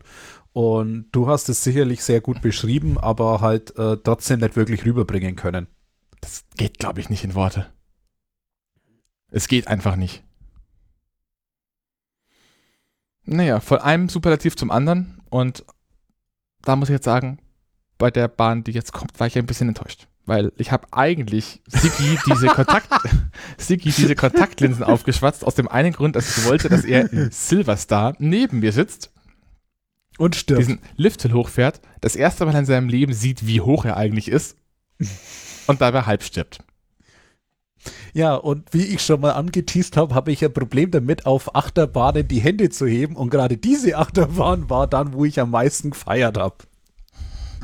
Und Ollis Gesichtsausdruck war Popcorn höchster Güte in dem Moment, wie er gemerkt hat, dass es nicht funktioniert. Ja, wir hätten mit Silvester anfangen sollen. Ich hätte dich nicht vorher auf Wodan schleppen dürfen. Also ich, wir haben, sind ja auch gleich ein paar Mal gefahren, so dreimal oder Nee, so? nee, wir, am ersten Tag sind wir die nur einmal gefahren, glaube ich. Nee, wir sind die gleich nochmal gefahren, dachte ich. Ah, stimmt, wir sind zweimal gefahren. Zweimal oder dreimal Zweimal. sogar, glaube ich. Zweimal. bin mir nicht sicher, ob nicht sogar dreimal, weil die Zweimal. Wartezeit war auch nicht lang. Ja, okay, äh, sagen wir zweimal. Ähm, ja, war super. Gesina war auch recht begeistert davon, dass äh, Olli nicht begeistert war. Nee, egal, dir hat es doch gefallen, dass er mir Spaß gemacht hat, oder? Natürlich. Aber wir haben jetzt ein Problem und äh, nach Blohen hatten wir ja Siggy-approved Achterbahnen eingeführt. Ähm, das Siegel müssen wir so leider zurückziehen, weil diese erste Voraussetzung dafür, ich glaube, die war, dass ich gefühlt am Anfang sterbe bei der Achterbahn und sie danach geil finde, äh, scheint so nicht mehr zu geben. Der Effekt wurde mir leider abtrainiert. Bla bla bla bla bla. Ja, ähm, um es zu sagen, ich fand sie erstaunlich gut und am Anfang des Drops konnte ich nicht sofort meine Hände hochnehmen. Aber die äh, Beschleunigung hat sie dann doch Wir, hochgerissen. wir saßen auch relativ weit hinten. Also wir saßen in der vorletzten Reihe. Da ist es auch durchaus verständlich, wenn man beim ersten Mal, beim ersten Drop nicht die Arme hochreißt, weil der Drop ist da, bevor man be bemerkt, dass er da ist. Ja, also auch wieder eine sehr schöne Achterbahn, aber und ich tue jetzt der Bahn wahrscheinlich Unrecht, aber die ist jetzt nicht so herausragend. Also ich fand jetzt sie gut, aber Wodan gefällt mir, glaube ich, besser. Auch das habe ich schon von vielen Leuten ziemlich genau so gehört. Und Eurosat Kankan Coaster? Hm? Can Can Coaster? Ja. Die Kugel. Äh, ist definitiv auf gleichem Niveau. Also jetzt nicht von den, äh, von den Gehkräften und der Geschwindigkeit und so, das nicht. Und vom Thrill-Faktor, aber vom Gesamterlebnis ist die auch gut dabei, die Kugel. Auch wenn ich mir jetzt viele Feinde wahrscheinlich in der Szene mache. Die sollen sich nicht so haben. Das, dieses elitäre, die Achterbahn ist groß, die ist bestimmt besser als alle anderen. Äh. Ja, also das, ja, also auch da Empfehlung muss man machen. Aber die gibt es bei Eurosat der neuen auch. So, ich habe jetzt gedacht, eigentlich, wir wären an dem Tag fertig gewesen, aber wir sind dann nochmal zwei Accounts gefahren. Äh, die Schweizer oder? Wir sind die beiden Schweizer noch gefahren, richtig. Ja, äh, bei der Bobbahn hast mich jetzt Gesina. Aber ich glaube, wir sind erst die andere gefahren. Ja, wir sind erst den Matterhorn, Matterhorn Blitz. Blitz gefahren, Matterhorn. Gedings, ja, Matterhorn Blitz. Die hat einen coolen Lift. Also ein Lift-Lift. Ist, glaube ich, eine wilde Maus mit richtigen Lift. Jo. Ähm, ja. Ähm, hast, hast du dir eigentlich Gedanken dazu darüber gemacht, warum dieser Lift so, so komisch kippt? Nö. Also ich meine, ihr habt das ja bemerkt, offensichtlich, hast, das hast der äh, vorhin drin, gesagt, boah, boah, cool. Aber hast du dir Gedanken gemacht, warum das Ding kippt? Tatsächlich nicht. Also ich habe beim ersten Mal nicht so drauf geachtet, ob man was erkennen könnte, aber ich glaube, da geht mir ein Hydraulikstempel hoch, oder? Nee. Der Grund, warum das Ding seitlich wegkippt, ist tatsächlich der, dass man die Achterbahnschienen hat. Die sind Mhm. natürlich irgendwie zentral. Und man hat zwei Liftgondeln. Wenn die aber beide oben und unten zentriert sein müssen an der Schiene, dann muss man die irgendwie auf dem Weg nach oben oder unten seitlich aneinander vorbeiführen. Und die eine fährt links, die andere fährt rechts. Ah, ja, okay. Hm. Okay. Ja, Ja, Glaub, wilde, wilde Maus das halt. ist beschrieben. Also, mag, mag wilde Maus. Äh, tut nicht so weh wie eine Maurermaus. Dafür sind die Kurven auch nicht so spannend wie bei einer Maurermaus. Die Operator haben mich etwas verwirrt, weil das war ja eine Sie und eine Er. Mhm. Und wir haben beide gleichzeitig ein Gespräch mit unterschiedlichen Ops geführt und die Gespräche haben dann zum Schluss zusammengepasst. Irgendwie ganz krude. Also auf jeden Fall waren sie sehr witzig. Äh, Schweizer Bobbahn. Ja. Hast mich gesehen, weil ich wollte mich nochmal zurechtrutschen und habe dann nach vorne gegriffen und an den Bügel gezogen. Also bei der Schweizer Bobbahn sitzt man in so kleinen Zügen aus Einzelbobs, in denen man mit bis zu zwei Leuten hintereinander kann. Also wirklich hintereinander sitzen und nachdem wir ja keine Unmenschen sind, haben wir uns gedacht, warum die Wartezeit von anderen Leuten äh, künstlich die Länge ziehen? Wir packen uns jeweils zu zweit in so ein Ding rein. Ja, hat man machen können. Äh, ich und Gesine waren formschlüssig geladen. Dominik und ich Ähm, auch. Ja, aber wir waren formschlüssiger. ähm, ja, es Achterbahn hat mich das jetzt nicht so überzeugt. Da müssen wir, ähm, und sieh das jetzt als nicht als Einladung, aber als äh, dedizierten Vorschlag, irgendwann mal in den Heidepark. Die haben auch so einen Teil da und die ist um Längen besser. Okay, also mich hat es jetzt an der Stelle nicht so gecatcht, aber wir waren kurz vorher auf Silverstar, vielleicht hat es auch was damit zu tun. Ähm, ja.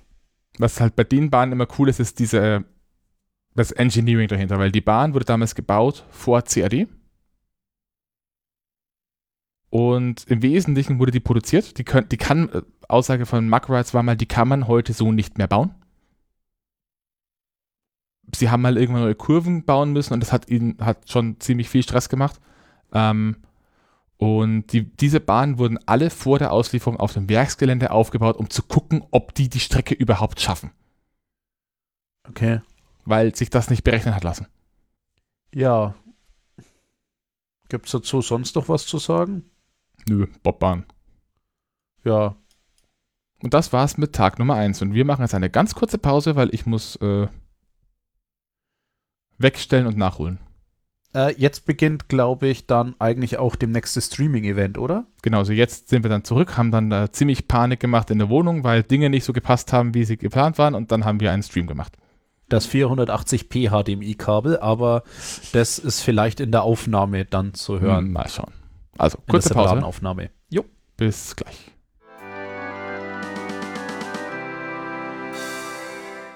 Hallo und herzlich willkommen zu Coastercast. Dem Cast mit dem Coaster-Dings. Das ist der zweite Tag von Siggi berichtet hilflos aus. Äh, Rust. willst du da zwei Folgen draus machen eigentlich? Oder drei? Nö. Wir machen, das machen wir in einer. Okay, also einfach eine Drei-Stunden-Folge. Richtig. Das erste Mal hier äh, Fernprost. Fahrten. Also, Ah. wir waren am zweiten Tag wieder im Europapark. Überraschung. Und der zweite Tag stand nicht mehr unter dem Credo Sigi muss seine Accounts machen, sondern nur noch unter dem Credo Sigi muss seine Accounts fertig machen. Abgesehen davon bin ich tiefenentspannt. Oder so. Ja, oder so. Ich hab's versucht. Ich hab's ernsthaft versucht. Ähm, das war auch der Kameratag. Ja, das war der Kameratag, richtig. Da hatten wir auch Kameras dabei, weswegen es unterschiedliche äh, Rückfallmomente für einzelne Teilnehmer der Gruppe gab. Weil entweder ich oder Olli stehen geblieben sind oder beide oder beide an unterschiedlichen Punkten. Aber fangen wir klein an. Wir sind früh wieder in, äh, in den Park rein, ganz wie üblich. Ähm, sind aber diesmal nicht mit der Monorail nach hinten gefahren, sondern sind Durchgeschlappt von vorne. Ja. am östlichen Rand mehr oder weniger von vorne nach hinten durchgeschlappt. Und ich glaube aber, die erste Fahrt war dann trotzdem relativ weit hinten. Oh, äh, ich sehe gerade Geisterschloss und Piccolo Mondo waren doch erst an Tag 2. Ich dachte es mir nämlich. Entschuldigung. Also, wir sind nach hinten, am, am Rand entlang, so durch den, ein Stück weit durch Großbritannien wieder und Irland nochmal durch, zum Gucken und Fotos machen. Gesina wollte unbedingt rutschen. Ähm, sind wir zuerst in den Themenbereich, ich glaube, offiziell heißt er inzwischen Abenteuerland und hat als Landesfahne die EU-Flagge. Mhm. Wird auch demnächst umthematisiert, aus Gründen. Wo ist der Themenbereich? am großen See. Ah. Denn früher hieß der Themenbereich mal Afrika, was auch immer Afrika in Europa zu suchen hat. Also ich bin voll für Aufnahme von Flüchtlingen, aber irgendwie passt Afrika halt nicht in diesen Europapark rein, der sich europäische Länder als Thema nimmt. Ja, dafür machen wir als nächstes dann einen chinesisch-amerikanischen. Apropos, muss dann eigentlich England raus aus dem Europapark? Nee, ist ja kein EU-Park. Na Ha- gut. Die haben ja auch Russland. Na gut, das stimmt.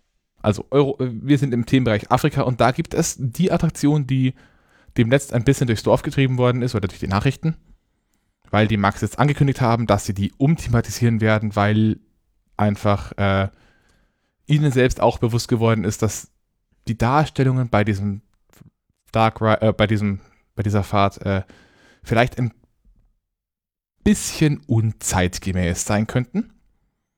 Die Rede ist von der Abenteuerfloßfahrt. Dschungelfloßfahrt. Dschungelfloßfahrt. Floßfahrt, Floßfahrt. So viel Dschungel war da nicht. Äh, auch hier wird da, glaube ich, war das Thema Schatzsuche, oder? Ja, irgendwie so.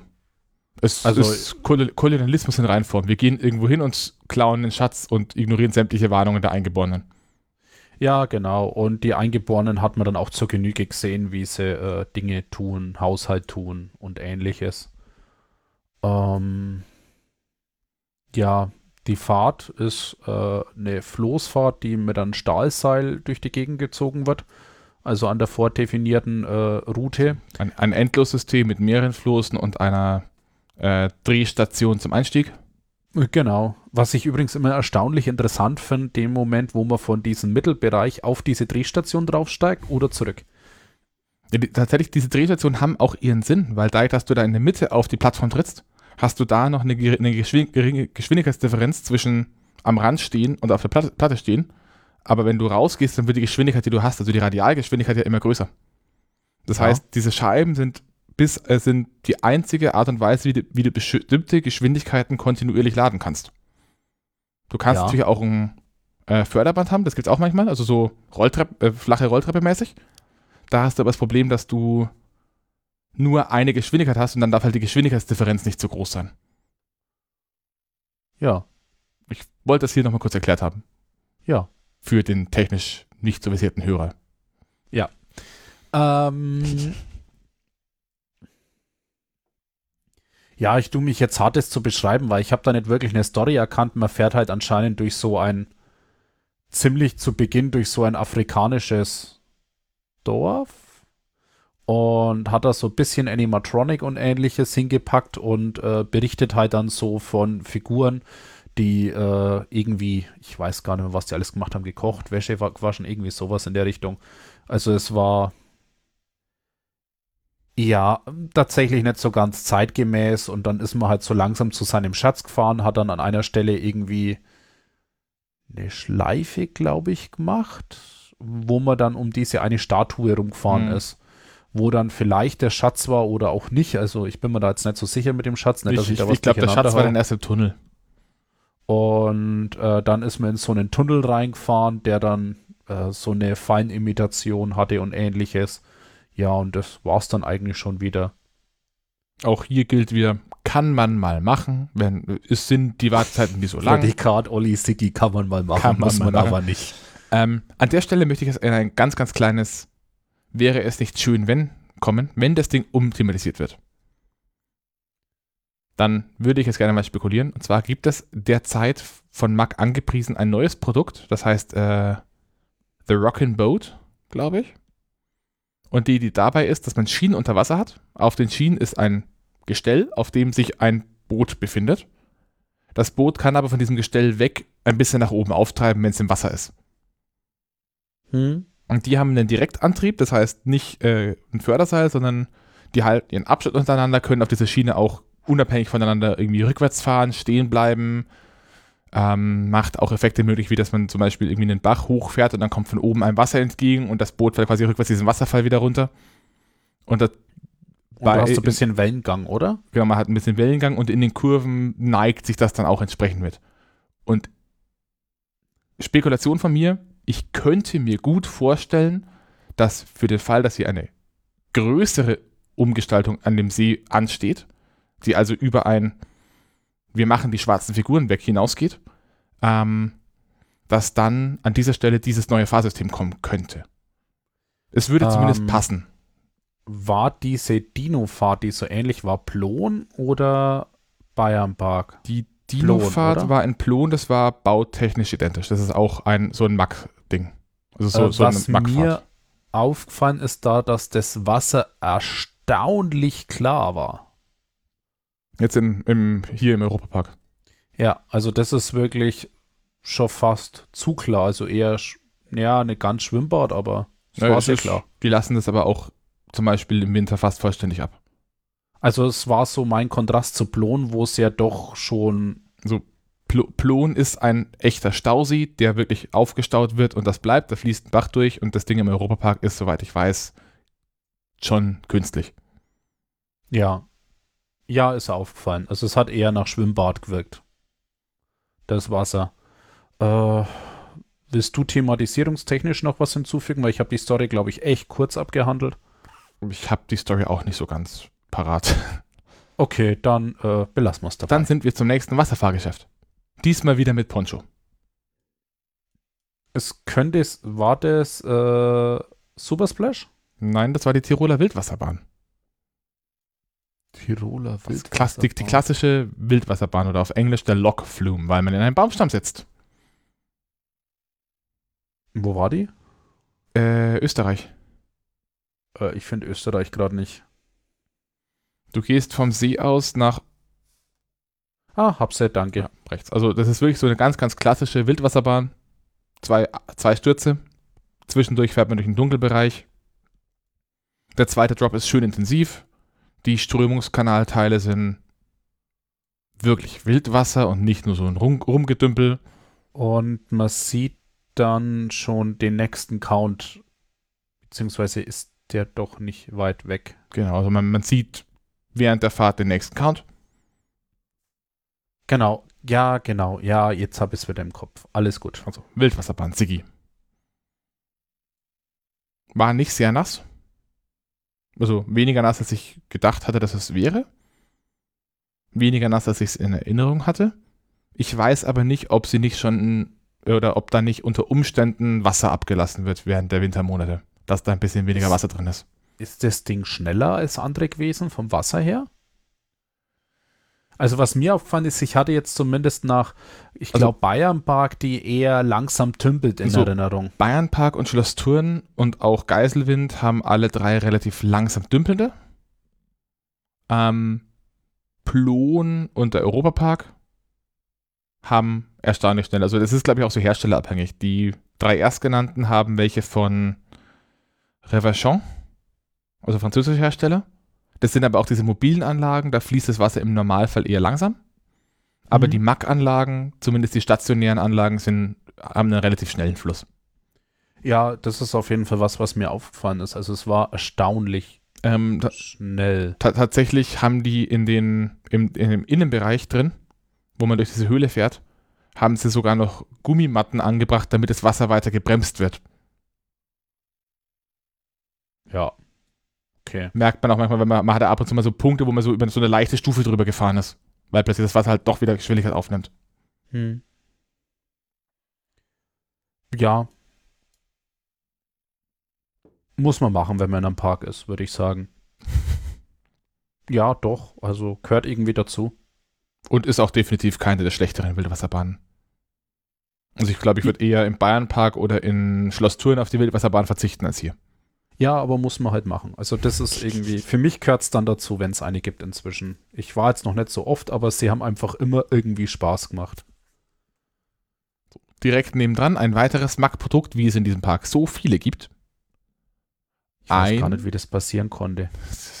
Ein blauer Enzian, respektive kein blauer Enzian, denn blauer Enzian ist der Ich dachte, das ist der Mexican City Express. Denn, denn eigentlich ist blauer Enzian die Bezeichnung für eine bestimmte Version, die transportabel ist. Es handelt sich um einen MAC Powered Coaster. Alpen Express Enzian. Ähm, auch diesen gab es wieder mit VR. Richtig, sind wir aber nicht gefahren. Wir waren Da aber haben wir grundsätzlich ignoriert, glaube ich, VR. im, Pa- in diesem Park. Park, ja. Also da gibt's, es gibt in dem Park zwei VR-Attraktionen. Es gibt eben auf dem Alpen Express Enzian, das kostet, glaube ich, 2,50 Euro oder so Aufpreis. Das hätte man vielleicht machen können, sehe ich persönlich für mich jetzt aber nicht ein, weil in Schloss Thurn ist das das gleiche System auf einer anderen Achterbahn.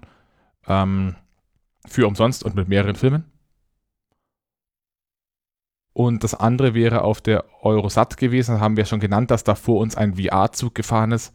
Da heißt das Ding dann äh, Valerian Coastiality. Und da, die verlangen dafür einfach mal eben 6 Euro für ein System, bei dem ich bis jetzt gehört habe, dass es technisch wohl eher instabil ist.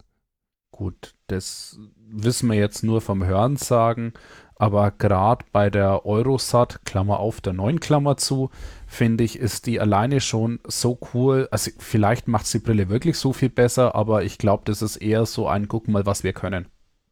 Das Ding war ein Prototyp für die Technologie, dass du mit VR-Headset dich quasi frei im Raum bewegen kannst. Äh, und die Hände dabei getrackt werden. Also dieses Free Roaming VR mit Body Tracking, da war das quasi so der Prototyp. Ja, okay. Also das ist eine Vorstufe von Yulby. Punkt. Ja, okay, mit dem Aspekt macht es vielleicht Sinn, aber ich fand halt irgendwie so die coole Achterbahn bauen und dann das irgendwie noch drauf zu bauen oder dafür zu machen, fand ich, also ja, okay.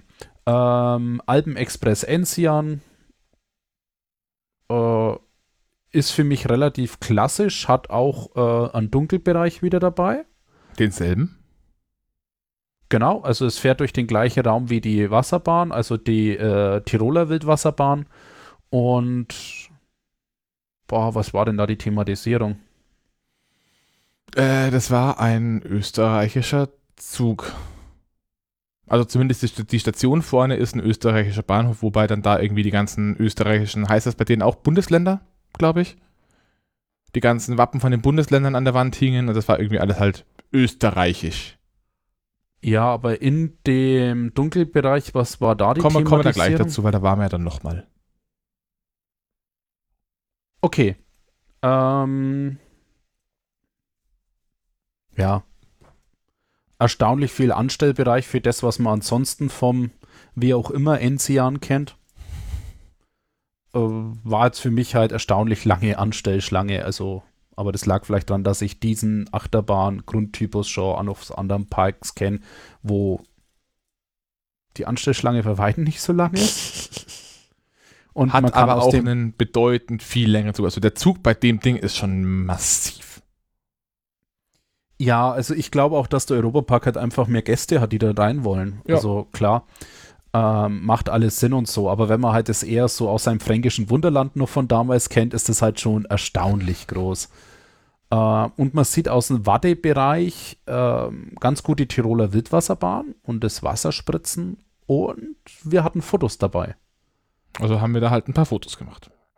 Genau. Also hauptsächlich einer, der das passende Objektiv dabei hat, aber genau. Mal gucken. Ich habe noch nicht geschaut, ob die was geworden sind. Und dann muss Ja, man am Ende auch, da, auch dann muss man am Ende auch nochmal gucken, welche davon man vielleicht irgendwie noch irgendwo auf, der, auf die Homepage mal packen kann.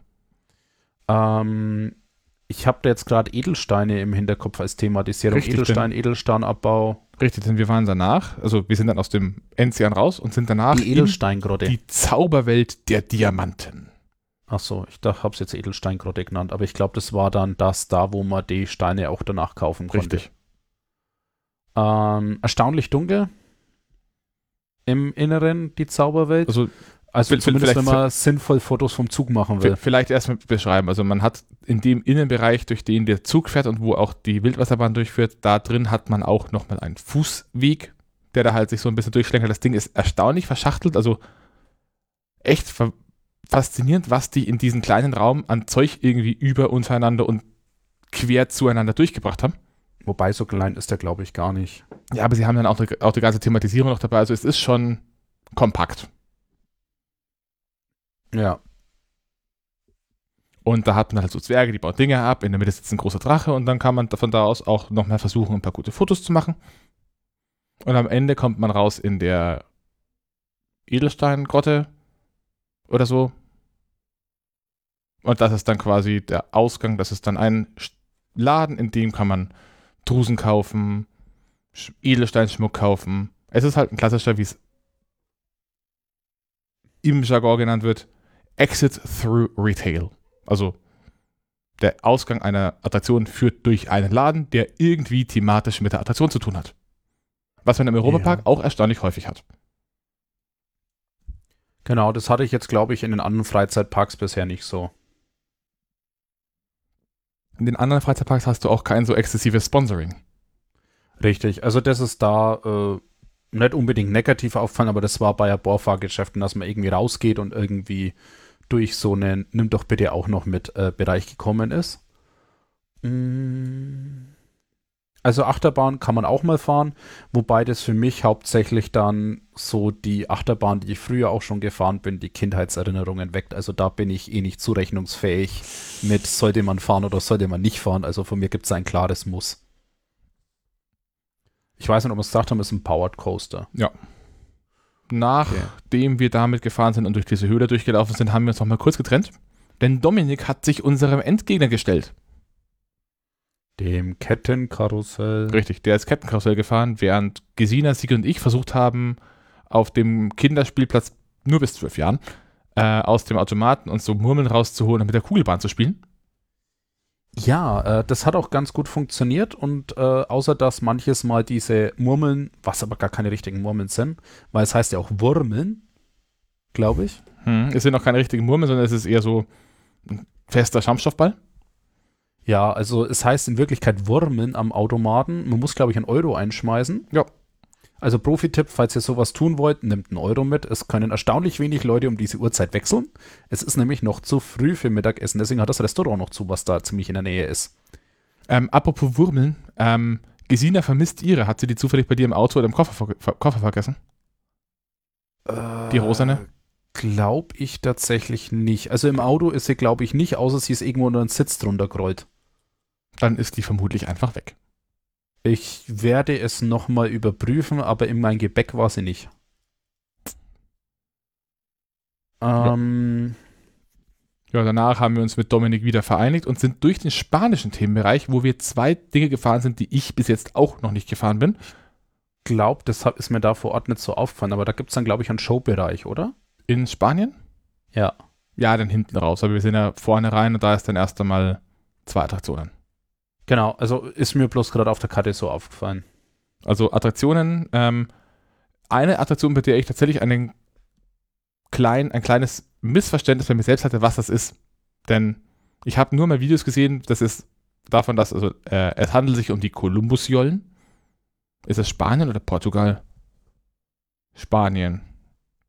Es handelt ah, sich das ist das äh, Seegefecht. Genau, also es handelt sich um die Kolumbusjollen und ich dachte, dass es eine Attraktion wäre, die es im Europapark zweimal gibt, denn es handelt sich um eine Berg- und Talfahrt, also ein Karussell, bei dem man in kleinen Schiffchen sitzt, die unten über ein Rad verfügen und dann in einem Kreis laufen und dabei immer auf und abfahren. Und sowas hat der Europapark auch in den Niederlanden als der fliegende Holländer. Stellt mhm. sich raus, ich lag falsch. Denn, das gibt's dreimal. Nein, die Kolumbusjollen haben einen Twist. Sie, klären's auf. Äh, keine Ahnung. Ach, durch die Rotation. Mhm. Und deswegen ist er anders Fahrgeschäft. Mhm. Also die Columbus-Jollen verfügen über, einen Inter über ein interaktives Element, das keiner von uns so ganz verstanden hat, bis auf den Teil, an dem man an einem kleinen Steuerrad dreht. Und dann können sich diese Schiffe um 180 Grad nach hinten drehen. Also wenn man, man fährt im Uhrzeigersinn und man kann sich dann rechts rum um 180 Grad nach hinten drehen. Und dann wieder zurück. Ja. Und wieder hin und wieder zurück. Und wieder hin und wieder zurück. Und wenn man das richtig macht, dann kriegt man das sogar hin, dass man über diese Hügel drüber eine so hohe Radialgeschwindigkeit erreicht, dass man sogar ein bisschen Airtime kriegt. Aber für mich heucht sich das eher nach einer konfigurierbaren Option zum gleichen Fahrgeschäft an. Mm, das ist technisch tatsächlich schon ein guter Unterschied. Ja, aber vom Grundding her schaut es schon sehr ähnlich aus. Ja, wie gesagt, also ich habe es am Anfang auch gedacht, dass es anders wäre, aber es macht bedeutend mehr Spaß. Ja, genau. Ähm, und thematisiert ist das Ganze nach einer Seeschlacht. Mir, man hockt da in seinem Schiffchen, was man ein bisschen steuern kann, hat irgendwie auch einen Knopf, wo ich mir immer noch nicht so sicher bin, was der wirklich tut, außer vielleicht schießen oder so, keine Ahnung. Ja, es ist, hat irgendwas damit zu tun, dass man schießen kann und wenn man schießt, dann mal in der Mitte so einen großen Turm, den man angreift. Ah, das hat der irgendwie, das war irgendwie unintuitiv. Entschuldigung. Und von uns hat es keiner so wirklich, so wirklich geschnallt. Ja, keine wir, Ahnung. Ich hab, wir halt waren damit beschäftigt, möglichst schnell die Gondel zu drehen. Mhm. Ähm, hat auf jeden Fall Spaß gemacht. Ist zwischendurch, glaube ich, auch mal kurz dunkel, ein bisschen Strobo. Äh, Nebelmaschine, glaube ich, haben sie auch. Ja. Also relativ viel Effekt auch noch außenrum. Nee, äh, äh, Nebelmaschine hatten sie hier nicht. War das? Das war das nächste. Sicher? Ja. Ich dachte, das war genau diese. Nee, das war das nächste. Das war die Feria Swing. Okay, also auf jeden Fall nebendran das vermeintlich gleiche Fahrgeschäft nochmal, aber da gibt es natürlich keine Rotationsachse, in, also die über die Horizontale dreht, sondern äh, da ist die Gondel dann äh, aufgehängt, dass sie äh, nach Se innen und außen schaukeln kann, genau, seitwärts. seitlich ausschwingen kann und das tut sie dann halt einfach nur Fliehkraft gesteuert. Also man hat dann nicht irgendwie einen Mechanismus, sondern man schwingt halt aus. Ja, ich habe aber versucht, ganz viel mitzuschaukeln, aber es hat einfach nicht funktioniert sinnvoll ab einer bestimmten Geschwindigkeit keine Chance mehr. Genau, dann steuert sie einfach raus. Auch das würde ich sagen, eher, wie es davor auch, eher das jüngere Publikum. Aber witzig. Ja. Haben wir auch beides direkt hintereinander gemacht. Das waren die großen Attraktionen in Spanien. Es gibt dann noch in, Sp äh, in Spanien zum einen äh, eine kleine der, Showbühne. Ja, der Abenteuerspielplatz in dem oh, Eck war stimmt, das der, der Wasserspielplatz. Der Wasserspielplatz, ja. Äh, ganz wichtig, der kann nass und rutschig sein. Also insbesondere. Also was man den kleinen Kids sagt, gilt auch für die großen Kids. Insbesondere könnte es sein, dass man einen Wasserlauf hat, der von rechts nach links fließt, dann umdreht und dann von links nach rechts fließt. Und dazwischen drin ist ein steiles, eigentlich überall trockenes Stück Stein. Aber aus irgendeinem Grund gibt es ein winziges Rinnsal, das sich da so, so ein bisschen seinen Weg durchbahnt und dass es dafür sorgt, dass es glatt genug ist, dass es einen Olli voll auf die Schnauze haut. Ja, also äh, ihr habt vielleicht gemerkt, um wen es jetzt geht. Ähm, Nimmt es euch zu Herzen, dass es euch nicht so geht wie Olli. Aber überhaupt, ähm, er ist da natürlich nur bis zwölf und in unserem Alter darf man also da gar nicht. Wir mehr. haben eh nicht dort gespielt, ne? Also was uns natürlich den kennenden Blick aus der Ferne außerhalb aufgefallen ist, ist auch, dass die ähm, Schleusen oder ähm, ja, Schleusen. Äh, mit denen man das Wasser aufhalten kann, die sind hier zu schrauben, also im Vergleich zu Geiselwind schließen die relativ dicht. Ähm, allerdings leider sind die Gewinde manches Mal nicht mehr so ganz robust. Das haben wir natürlich aus großer Entfernung kennend äh, gesehen. Und mit meinem Infrarotblick habe ich übrigens auch mitbekommen, dass das Wasser erstaunlich kalt ist. Ja, also das ist uns alles aus der Ferne aufgefallen. Ähm, Weil dürfen wir ja nicht. genau, also weil wir sind ja älter als zwölf. Genau. Ja, also Shows. Es gibt in dem Bereich noch zwei Showbereiche. Das eine ist eine kleine Bühne und das andere ist eine Pferdestuntshow. Haben wir beides nicht gesehen. Habe ich beides noch nie gesehen. Ich bin tatsächlich nicht so der Show-Fan. Gesina versucht mich immer wo reinzuschleifen. Meistens habe ich es irgendwie verhindern können, bis auf einmal. Und in Schloss Thurn habe ich sie reingeschliffen, weil, hallo, Ritterschau in Schloss Thurn. Egal, Ja, ich glaube, das ist hier auch nicht so schlecht, aber wir hatten genug anderes zu tun. richtig. Und dann ging es noch in Sigis letzten Count Atlantica Super Splash. in äh, Portugal. Genau. Äh, war das wieder Piraten? Also auf jeden Fall Schifffahrt. Es war, die, die Anschlussschlange führt durch die Santa Marian. Okay, ähm, Ist nicht so ganz klar, was da jetzt eigentlich ist. Also man läuft durch ein Fort und steigt in ein Boot ein, dann macht es Splash und dann fährt man an einer Mauer vorbei und dann ist vorbei. Vorbei, vorbei. naja, äh, in Wirklichkeit fährt man ja erst mal einen kurzen Drop in der Luft dann, nachdem er hochgefahren ist, rückwärts. Weil man wird ja da immer gedreht um die Kurve oben. Und dann wird man wieder gedreht, dass man vorwärts fährt und dann macht es einmal Splash. Ja. Ja, ich glaube, das trifft es ganz gut. Hat auch Spaß gemacht. Ja. Ähm, und es schaut erstaunlich krass viel nasser aus, als es ist, oder? Also ich verwechsel das gerade nicht. Ja, also das- das, das- Boot scheint ja tatsächlich Öffnungen zu haben, um bewusst Wasser auch nach hinten raus zu befördern, also zu verspritzen. Es ist aber, also gerade bei diesen großen Super Splashes, das ist relativ normal, dass man mehr auf Publikum geht, also als auf Zuschauer, als auf Mitfahrer. Ich glaube, es war auch wieder eine Attraktion, die wir ohne Ponchos genossen haben. Ja. Und eine Person, glaube ich, hatte die Ponchos sicher, äh, den Ponchos sicherheitshalber an. Wahrscheinlich. Ich weiß es nicht mehr. Ich bin mir auch nicht mehr ganz sicher, aber ich glaube schon. Äh, weil da war der Kommentar, dass du ja schon so oft recht hattest mit man wird nicht nass. Ja, dann sind wir. Äh, an sich haben wir dann quasi das Tagesziel, Sigi hat alles gecountet erreicht, wenn mich gerade nicht alles täuscht. Ja, ich glaube, wir sind dann, also ich kann mich jetzt nicht mehr so recht erinnern, aber ich glaube, wir sind dann eher, äh, wir haben dann noch den äh, Lounge-Kutter. Genau, wir haben den, den, dann haben wir den Lounge-Kutter gemacht. Also ein Hus-Piratenschiff. Ähm, nicht wie in, im Hansapark mit zwei getrennten Reibradantrieben, die abwechselnd nach oben gefahren werden, sondern mit Und auch einem, nicht wie in Geißelwind. auch nicht wie den Geiselwind, mit einem, der nur in eine Richtung fährt und immer nach oben gehoben wird, sondern ein zentraler Antrieb mit einem Rad, das sich zwischendrin, das zwischendrin immer die Antriebsrichtung wechselt. Ja, Schiffsschaukel halt. Ja, äh, ich kann mich auf jeden Fall erinnern, dass die Fahrt vor uns richtig Party gemacht hat und wir es auch versucht haben.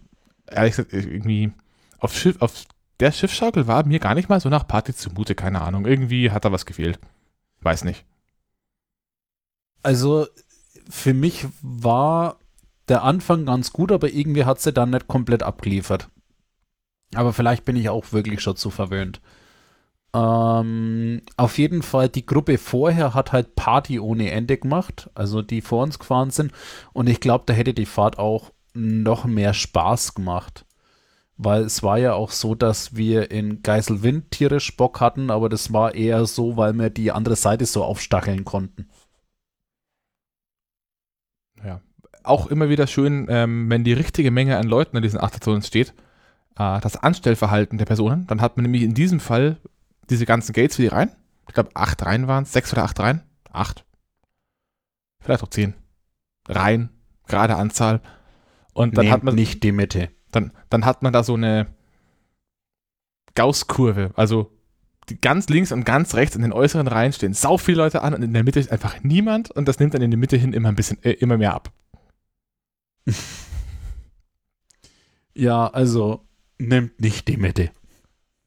Wenn mich dann nicht alles täuscht, ging es danach für mich und Domi ziemlich schnell zum Essen und für euch auf eine Odyssee. Äh, ich glaube, wann haben wir denn den Burger gegessen? Das war danach dann, erst, das war erst am späten Abend, äh, am frühen Abend. Also wir haben dann erst, ich habe gesagt, wenn die Schlange nicht so lang ist, hätte ich jetzt gerne Fischbrötchen. Ich habe mich dann mit Dominik angestellt, um uns jeder irgendwie Fischbrötchen zu besorgen. Im im, äh, im Skandinavien-Bereich und ihr habt gesagt, haben die was Vegetarisches? Nein, es ist eine Fischhütte.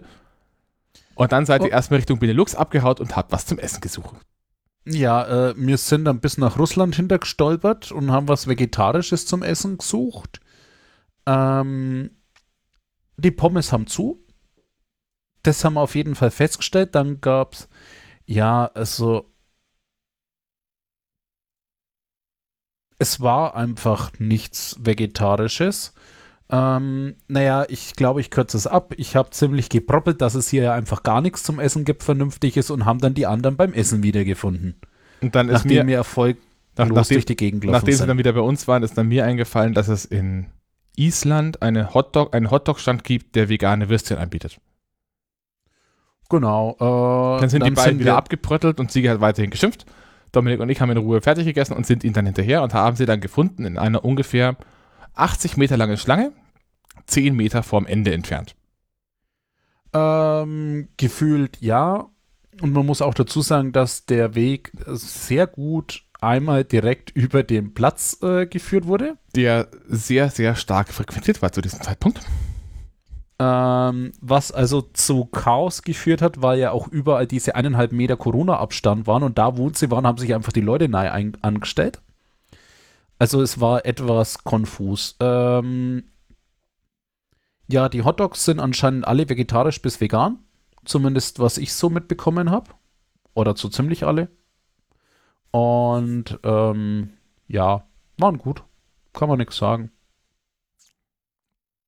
Ja, also über die Einstehzeiten sagen wir dann, glaube ich, später noch was. So in Summe dann. Ähm, vielleicht sollte man, also an der Stelle sollte man vielleicht noch kurz sagen, wir hatten an diesem Tag bei den Attraktionen höhere Anstehzeiten als am Tag davor. Also es war schon merklich mehr los. Ja, definitiv.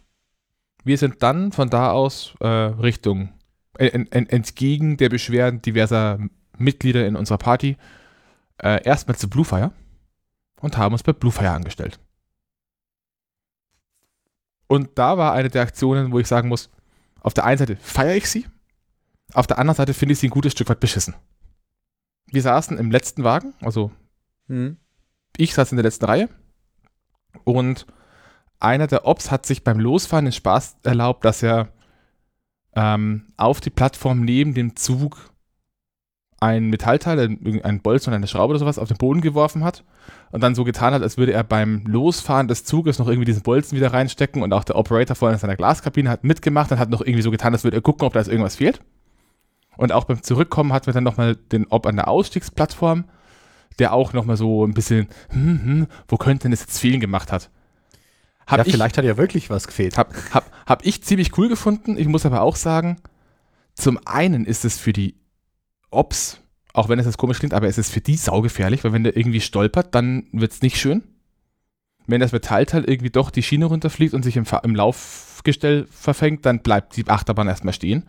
Und wenn da jetzt jemand hockt, der sowieso schon damit mit sich hadert, ob er auf dieser Bahn geht, ich glaube, wir dürfen den von der Bahn runtertragen, weil der kommt bewusstlos an. Also auf der einen Seite, ich, ich, ich habe es gefeiert, ich fand's cool, aber ich weiß nicht, was die machen, wenn die den Falschen erwischen. Ja, gut, andererseits hattest du, glaube ich, auch ein FKF-T-Shirt-Pulli an.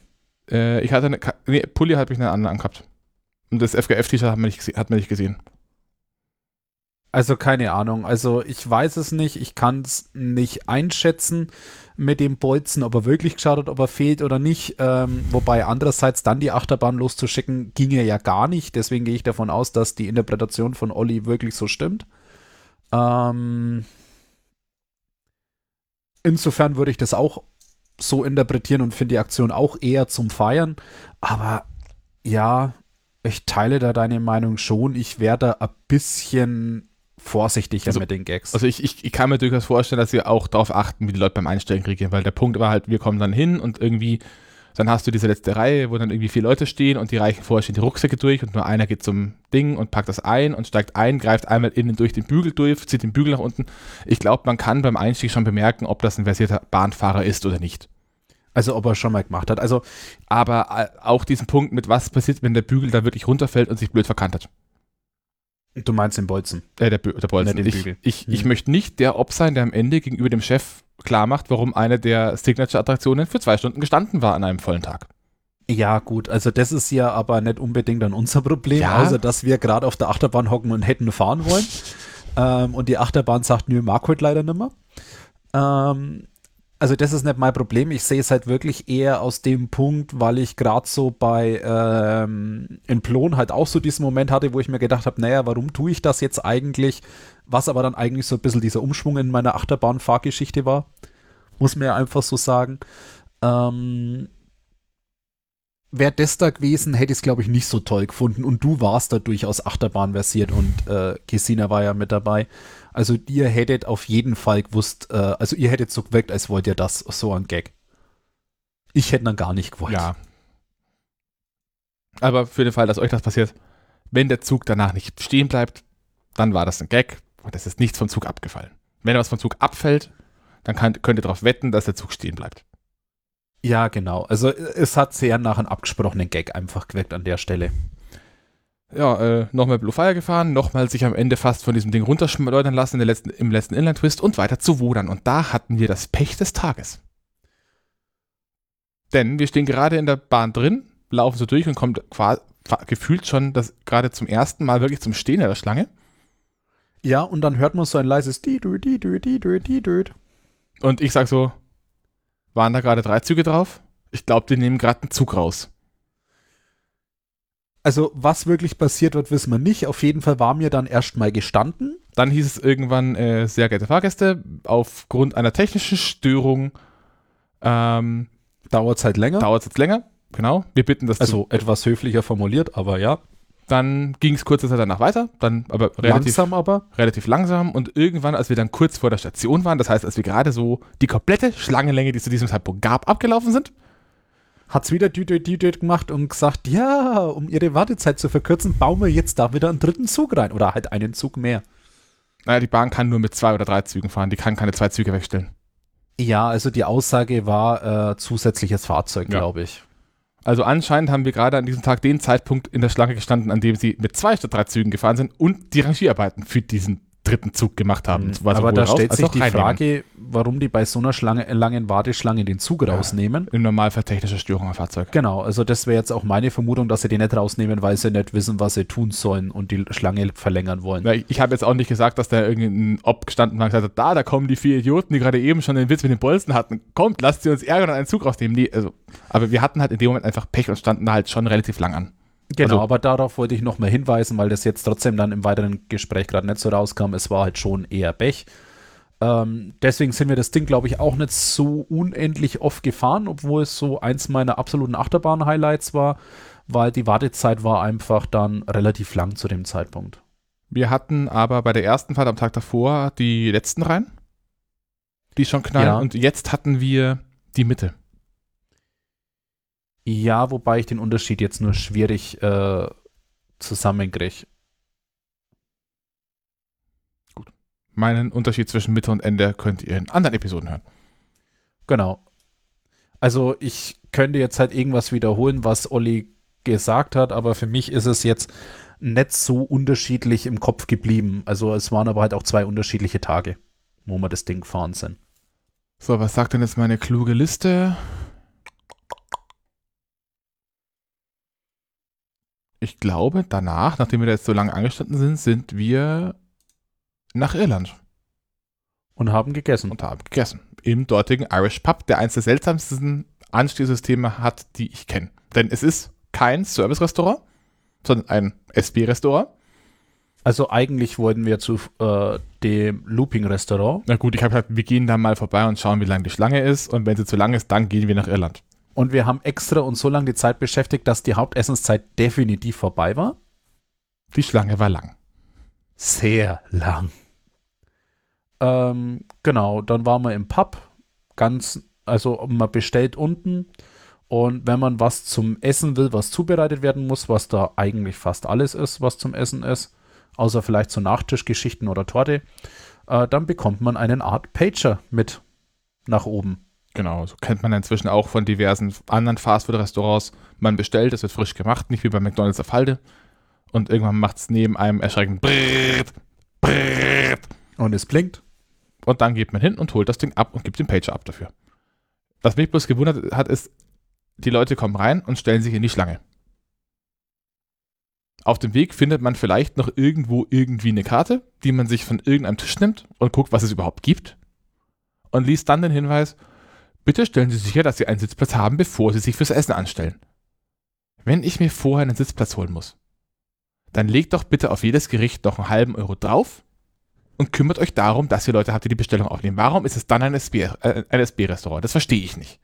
Äh, was mir halt aufgefallen ist, aber nicht nur da, ähm, ich weiß, also ich nehme es jetzt vielleicht im Fazit vor und vielleicht kommt es nochmal, aber ich fand da halt das vielleicht eher so eine Art Corona-Maßnahme.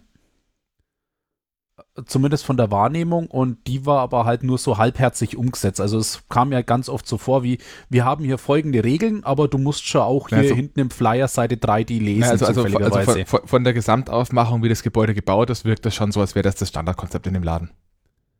Ja, aber du hast normalerweise halt deutlich mehr Plätze. Ich weiß nicht, ob das so, so deutlich viel mehr Plätze sind normalerweise. Ja, ich kann mir vorstellen, dass die schon eher sitzen. sagen, das ist ein Pub. Viel Spaß, hockt euch wo mit dazu. Auf der positiven Seite, es gab Cider. Ich hatte ja. mal äh, endlich wieder einen Shepherd's Pie, der durchaus, durchaus essbar war für meine Verhältnisse, was ich aus Regensburg so kenne, an Irish Pubs, in denen es Shepherd's Pie gibt, war der Shepherd's Pie vielleicht sogar einen Tacken zu gut, denn der muss so schrecklich sein, dass man ihn in HP Brown Sauce ertränkt. Äh, die es dort aber, glaube ich, gar nicht gab, oder? Die es dort nicht gab, man konnte ihn trotzdem essen. Und deswegen war ich ein, zumindest ein wenig verwirrt, denn er war wirklich gut und das habe ich nicht erwartet. Also ich hatte einen Burger, der war vegetarisch, Schrägstrich, vielleicht sogar vegan, ich glaube eher vegetarisch. Äh, war auch gut, bisher gut, kann ich 0, gar nichts Negatives sagen. Ähm, ich hatte auch Cider. Genau. Ja. Kann man mal machen. Und die Deko im Obergeschoss ist festgeschraubt und die machen den oberen Bereich zu, wenn sie die Fläche nicht mehr brauchen. Was also führt, zumindest war die abgesperrt und wenn man oben ist und runter will, äh, etwas verwirrend ist, wenn plötzlich da, wo man hochgekommen ist, einfach am unteren Ende der Treppe eine Absperrung hängt. Und die eine Person gesagt kriegt, steig halt drüber, die nächste Person gesagt kriegt, mach aber bitte wieder zu und die dritte Person wird gesagt, nee, gehen Sie bitte außen rum. Mir wurde gar nichts gesagt. Ja, irgendwie so ähnlich lief es ab. ja nach dem Essen. Im Wesentlichen ging es dann an Wiederholungsfahrten. Das können wir jetzt, glaube ich, relativ kurz zusammenfassen. Wir hatten dann noch eine Fahrt auf dem Monetarium, äh, eine Fahrt auf dem Can Can Coaster und Dominik drei, wir eine Fahrt auf Silverstar. Ich glaube, wir haben die am ersten Tag trotzdem Silverstar dreimal gefahren. Ich habe sie zweimal eingetragen. Aber, ja, ich habe sie nur einmal eingetragen, aber ich dachte, es war mehr als zweimal.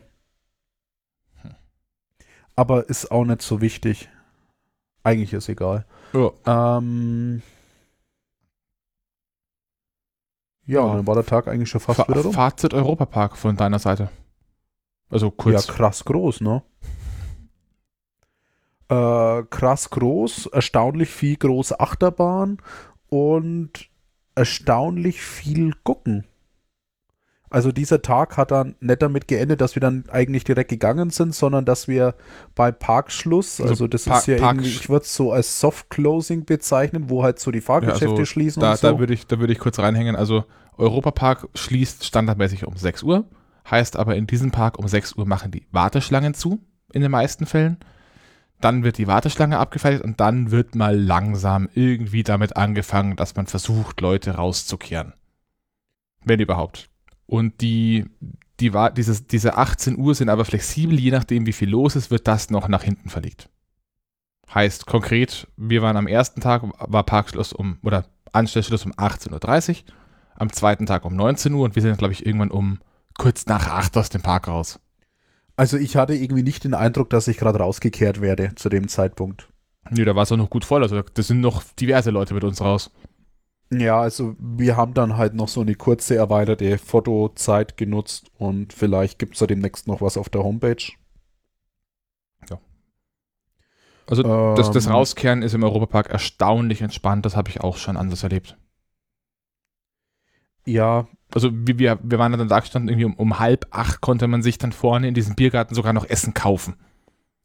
Wie findet denn das eigentlich statt? Also geht da dann abends wirklich eine Security lang? Weil so hundertprozentig leer machen kann man das Ding ja eh nicht. Ich weiß es nicht. Das wäre Also mal ich, ich, ich interessant. glaube, es gibt so ein paar Themenbereiche, die kann man abtrennen. Zum Beispiel der, der spanische Themenbereich, der lässt äh, Spanien, Portugal und Skandinavien, äh, Spanien, Portugal, Island, glaube ich, die lassen sich tatsächlich sauber abtrennen, weil die Themenbereiche für die Hot- Hotelgäste durch den hinteren Eingang früher aufmachen. ja, das ist durchaus möglich, aber wenn ich jetzt irgendwie den Parkbereich zumache, muss ich auch sicherstellen, dass die Leute noch raus können. Und ich stelle mir das etwas schwierig vor bei der Größe des Geländes, dass die da jeden Abend komplett alles durchschauen oder ob die halt einfach alle Eingänge dann ähm, auf nur rausgehen stellen und mal grob durchschauen. Ich gehe eher davon aus, dass die Letzteres machen.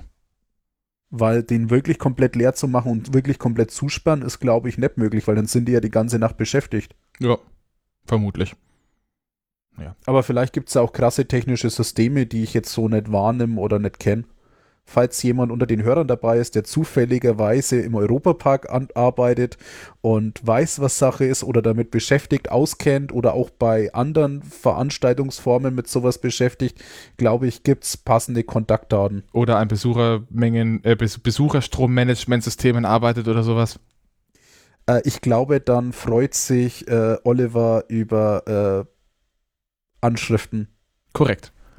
Und vielleicht bin ich dann auch dabei und stelle auch mit Fragen, aber ich glaube, das wird Olli zu verhindern wissen. Ja, äh, mein Fazit. Ich meine, das war jetzt mein dritter Zweitagesbesuch im Europapark. Der wird nicht langweilig. Man hat Ja. Sachen zu gucken, man hat Dinge zu tun. Ähm, das Einzige, was mir diesmal wirklich ein wenig sauer aufgestoßen ist, war, oder die einzigen zwei Sachen. Zum einen war es letztes Jahr beim Besuch, war die Durchsetzung der Corona-Regeln bedeutend strenger. Da hat man öfter mal jemanden gesehen, der, durch- der durch die Warteschlange läuft. Was immer noch zu wenig war, aber öfter als dieses Mal. Und zum anderen waren es für die Menge an Besuchern im Park erstaunlich wenige Essensstände, die geöffnet hatten. Und insbesondere waren es unfassbar wenige vegetarische Alternativen. Und das war ein Problem, das hatten wir letztes Jahr auch schon. Ähm, genau, ich möchte kurz nochmal einhaken. Wir hatten auch einmal Flammkuchen, kommt Ja, mir gerade so. Also das haben wir jetzt rausgelassen. Ähm, ich würde jetzt gern das Parkfazit auch nochmal erweitern von mir. Für mich war das Essen irgendwie auch etwas strange. Äh, ich weiß nicht, ob das sonst besser ist, wobei Olli hat es ja eigentlich gerade beantwortet. Ich hatte aber diesmal auch den Eindruck, dass viele Geschäfte, Kioske, ähm, so Fastfood-Geschichten einfach zu sind. Vielleicht fehlt da das Personal, dass die abgewandert sind. Man hört es ja aus anderen Bereichen, Gastronomie und Ähnlichen, dass die lang zu hatten und nicht so konnten und dass manche Mitarbeiter was Besseres gefunden hat. Das weiß ich nicht. Aber ich finde es dann etwas seltsam, dass gerade das, was schnell geht, gerade das, was auch vegetarisch genießbar ist, halt gerade das zu hat und nebendran der Fisch äh, oder die Wurstbude offen hat. Also das finde ich dann etwas schwierig für die Personen. Also ich glaube, es gibt einfach immer mehr Vegetarier oder die halt äh, sich fleischarm ernähren wollen und da finde ich das etwas kurz gedacht. Vielleicht tue ich da auch Unrecht, aber das ist was, was mir jetzt noch aufgefallen ist. Und ähm, diese laxen Corona-Regeln ist ja auch das, was wir in Geiselwind auch schon ein bisschen bemängelt hatten. Ich denke, das deckt sich einfach mit der Gesellschaft. Ja, das deckt sich, glaube ich, auch einfach mit der Müdigkeit der Gesellschaft, was sowas angeht. Was ich aber gar nicht verstehen kann, weil gerade in so einer Parksituation kann man da echt gut drauf achten, ohne dass es massiv den Spiel, Spaß, Freude einschränkt, wie es jetzt halt an vielen anderen privaten Stellen tut. Wo wir gerade bei Corona-Regeln waren, etwas ungewohnt war für uns dann der nächste Tag. Oh ja, das war schrecklich. Ähm, da waren wir dann nämlich in Rolantica, Rolandica. Der Wasserpark des Europaparks. Ja, Äh, da muss man dazu sagen, am schlimmsten war dann das Ende des Tages in der Hinsicht bezüglich Corona-Regeln, aber erinnere mich dann nochmal dran. okay. Ähm, und Rolantica ist, wie, wie, wie ihr alle aus unserer Rolantica-Folge wisst, ein Indoor-Schwimmbad und im Schwimmbad ist das mit Masken schwierig. Stellt sich aber raus, die haben ein Klimafiltersystem, das mit Laminarströmung arbeitet, das heißt Frischluft von unten, Abluft nach oben. ähm, Umwälzung der Halle zweimal pro Stunde und dann noch irgendwie so ein ganz, ganz komisches Zitrusölgedöns, was sich der äh, Wir machen Gerüche in die Luft Typ oder Firma hat patentieren lassen, was wohl auch nachgewiesen ist, dass diese Zitrusöle in leichter Konzentration durchaus die Viruslast senken. Von daher technisch vermutlich auch durchtretbar, dass man ab der Umkleidekabine keine Maske mehr tragen musste. Äh, Abstände wären dennoch hilfreich an manchen Stellen. Ja. Das haben jetzt nicht alle so ganz genau genommen. Wobei es besser funktioniert hat als am Tag davor im EP. Ja, gut, da muss man aber auch dazu sagen, dass das jetzt nicht unbedingt die Messlatte ist, weil es in 98% der Fälle einfach gar nicht funktioniert hat. Also da war der Abstand, dass man einen Rucksack am Rücken auf hat und dass man nicht näher ran kann. Ähm, ja, ich glaube, Rolantica braucht mir jetzt nicht im Detail beschreiben. Wir, wir gehen wahrscheinlich gleich die Rutschen durch, aber erster Eindruck ist, ja, das ist mal ein Bad, ne? Also wir haben davor auch mal wieder eine kurze äh, Strategiebesprechung gehabt und meine Ansage war, ihr habt am Abend genug Zeit, um die, um die tollen Duschen zu genießen. Sa äh, früh nur kurz drüber duschen. Wir müssen möglichst früh diesen einen Rutschenturm durchbringen, weil der wird voll. Hat sich auch bestätigt. Und dann kam von Gesina nur, aber der Wow-Effekt, ja, ja, den Wow-Effekt kriegen sie. Gut, der Wow-Effekt war dann bei Sigi etwas getrübt, weil der plötzlich da schon so, irgendwie funktioniert es gerade links nicht. Sigi, warte mal kurz, ich ziehe mal kurz deine Kontaktlinse raus, die hängt dir gerade irgendwie so an der Seite halb raus. Ja, genau, das trifft glaube ich, ganz gut. Also da hat dann die Kontaktlinse nicht mehr so gut funktioniert. Ähm, ja, insgesamt über den Tag hinweg hat es gut funktioniert, äh, aber ich glaube, Augenlasern wäre doch die bessere Alternative gewesen. Zumindest für diesen einen Tag. Augenarzt sagt, warte noch, Aber, also insofern schwierig. Ähm, der Wow-Effekt, Sigi. Was ist mit dem Wow-Effekt? Äh, Thematisierung, groß, warm, viel Thematisierung, stimmig Thematisierung, ähm, ja, keine Ahnung, also einfach halt diese Größe und Angebot. Ich meine, das ist jetzt nicht alles super groß, aber es ist halt insgesamt groß und es wirkt halt sehr Freizeitparkartig für ein Bad. Ähm, von den Sachen, die ich vorher davon berichtet habe, hast du dir mehr oder weniger erwartet? Ah, das ist etwas schwierig. Also ich habe mir zum Teil die Beckengröße größer vorgestellt. Aber das ist halt eher so dieses, was man dann in sich rein fantasiert und vielleicht nicht einmal aufgrund deiner direkten Erzählung passiert. Ähm, aber so insgesamt diese Vielfalt und wie man sich da drin an Tag rumtreiben kann, war's, hatte ich glaube ich nicht ganz so viel erwartet, wie es dann wirklich war. Aber man muss auch dazu sagen, dass wir manches Mal dazu neigen, uns auch Spaß zu machen. Also ich glaube, es gibt auch einfach Leute, die dann irgendwann am Nachmittag die Lust verlieren. Ja, gut, wir waren zwölf Stunden in dem Bad drin, was schon. Mehr, glaube ich. Zwölf. Wir sind um, also, wir sind um dreiviertel zehn in die Umkleiden rein und sind Hm. ziemlich genau um zehn zurück in die Umkleiden. Also wir waren ungefähr zehn, zwölf Stunden im Ja, okay. Bad. Ähm, was verglichen mit der Zeit, die andere Bäder so offen haben, unfassbar lang ist. Ja, genau, das ist so das. Also, wenn man sich das halt so dann wieder vor Augen führt, aber das ist jetzt natürlich nicht der erste Wow-Moment, ist das halt so der zweite Wow-Moment. Der dritte Wow-Moment ist dann, wenn es dunkel wird und langsam die Beleuchtung kommt. Ja, das ist klar. Weiß ich nicht, ob das wirklich dann der nächste ist oder Also der wie, dritte. wie wir das letzte Mal waren, da war es noch so, dass die, da war im Winter, da waren wir im Januar Hm. Und da war es noch so, dass die Beleuchtung tagsüber aus war und es irgendwann einen Punkt gab, wo es dunkel genug wurde, dass die die Beleuchtung eingeschaltet haben. Und das war wow. Ja. Egal. Ähm, fangen wir mit dem an, was auch für mich neu war. Und zwar hat in diesem Jahr im Ende Juni, Anfang Juli, das heißt ungefähr zwei Wochen nachdem dieser Trip eigentlich hätte stattfinden sollen, damals noch in etwas anderer Besetzung, der dann aber Corona-bedingt ausgefallen wurde. Ähm, kurz danach hat der neue Außenbereich in Rolantic eröffnet mit dem Kinderspielplatz Skip äh, Snorri Strand und der großen Spielstruktur äh, Svalgurok. Dann hieß es, wir fahren im Oktober, okay. Und Da irgendwie haben hieß es dann dann, schon zu. Anfang Oktober machen wir das Ding zu.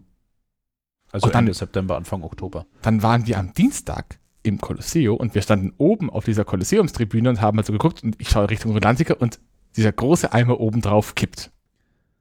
Und der Olli Äh, schon ja. so, way, die haben vielleicht doch offen, weil das machen die nicht an, wenn da nicht offen ist. Das macht keinen Sinn.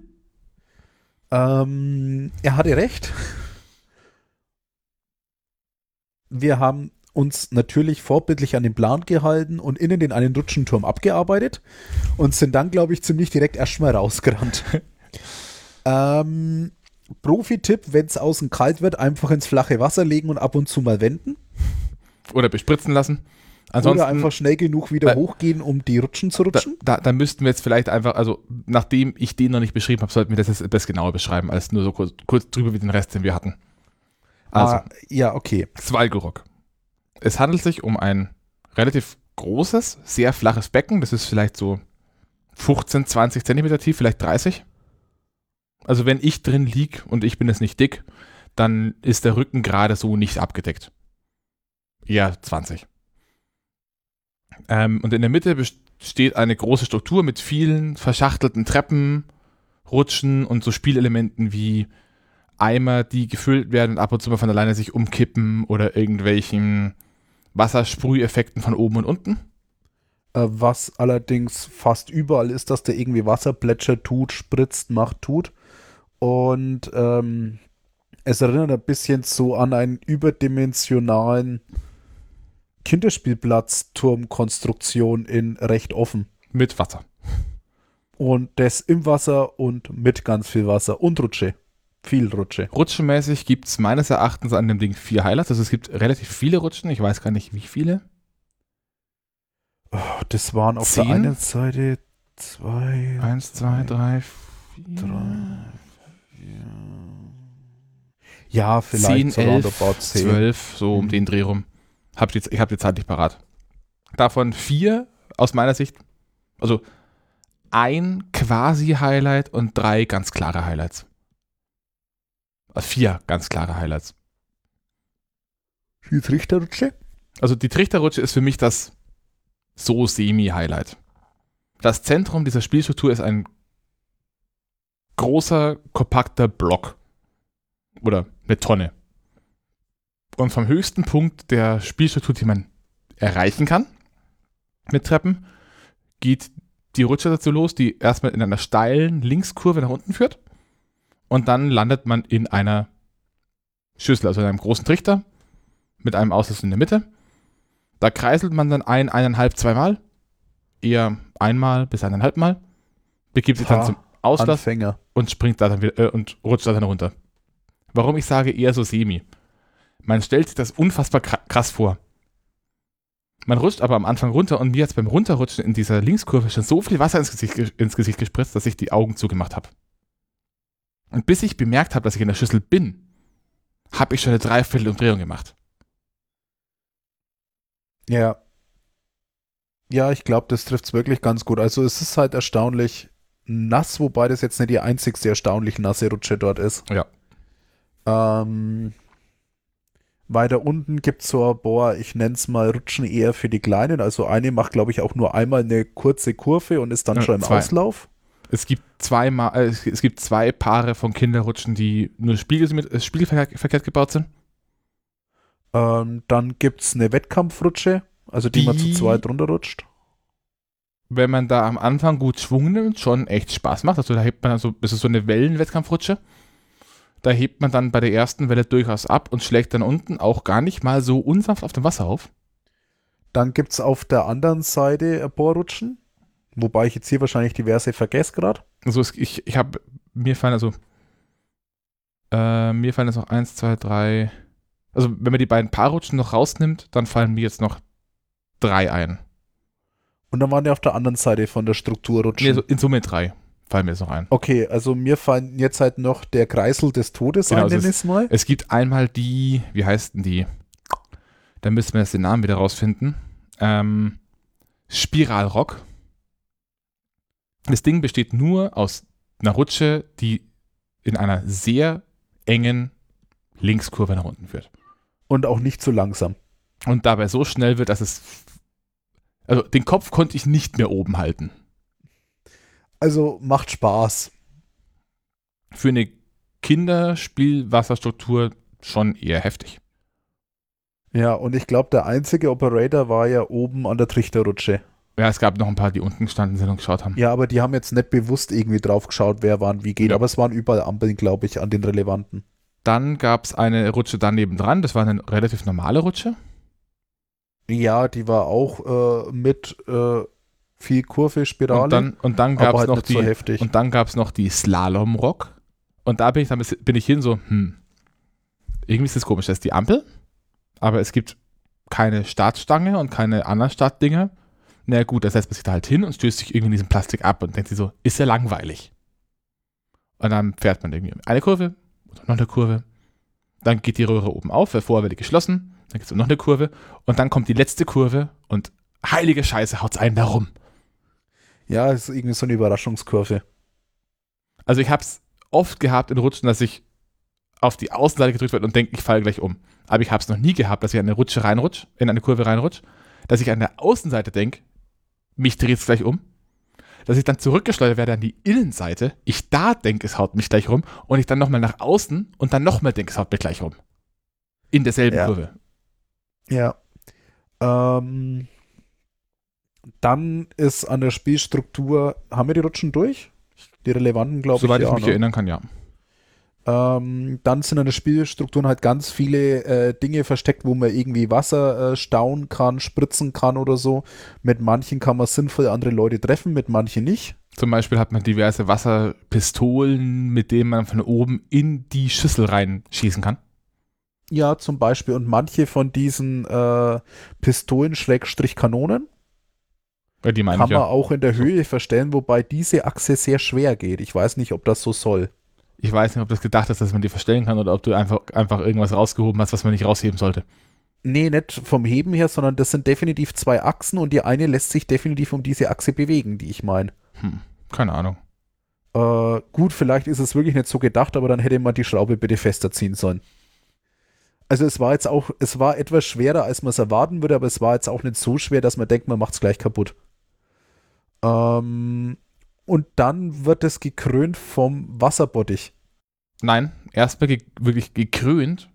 Und das finde ich auch faszinierend. Die, die komplette Struktur wird von einem aus Rutschenteilen gebauten, stilisierten Svalgo, also dieser Riesenseeschlange, umschlungen.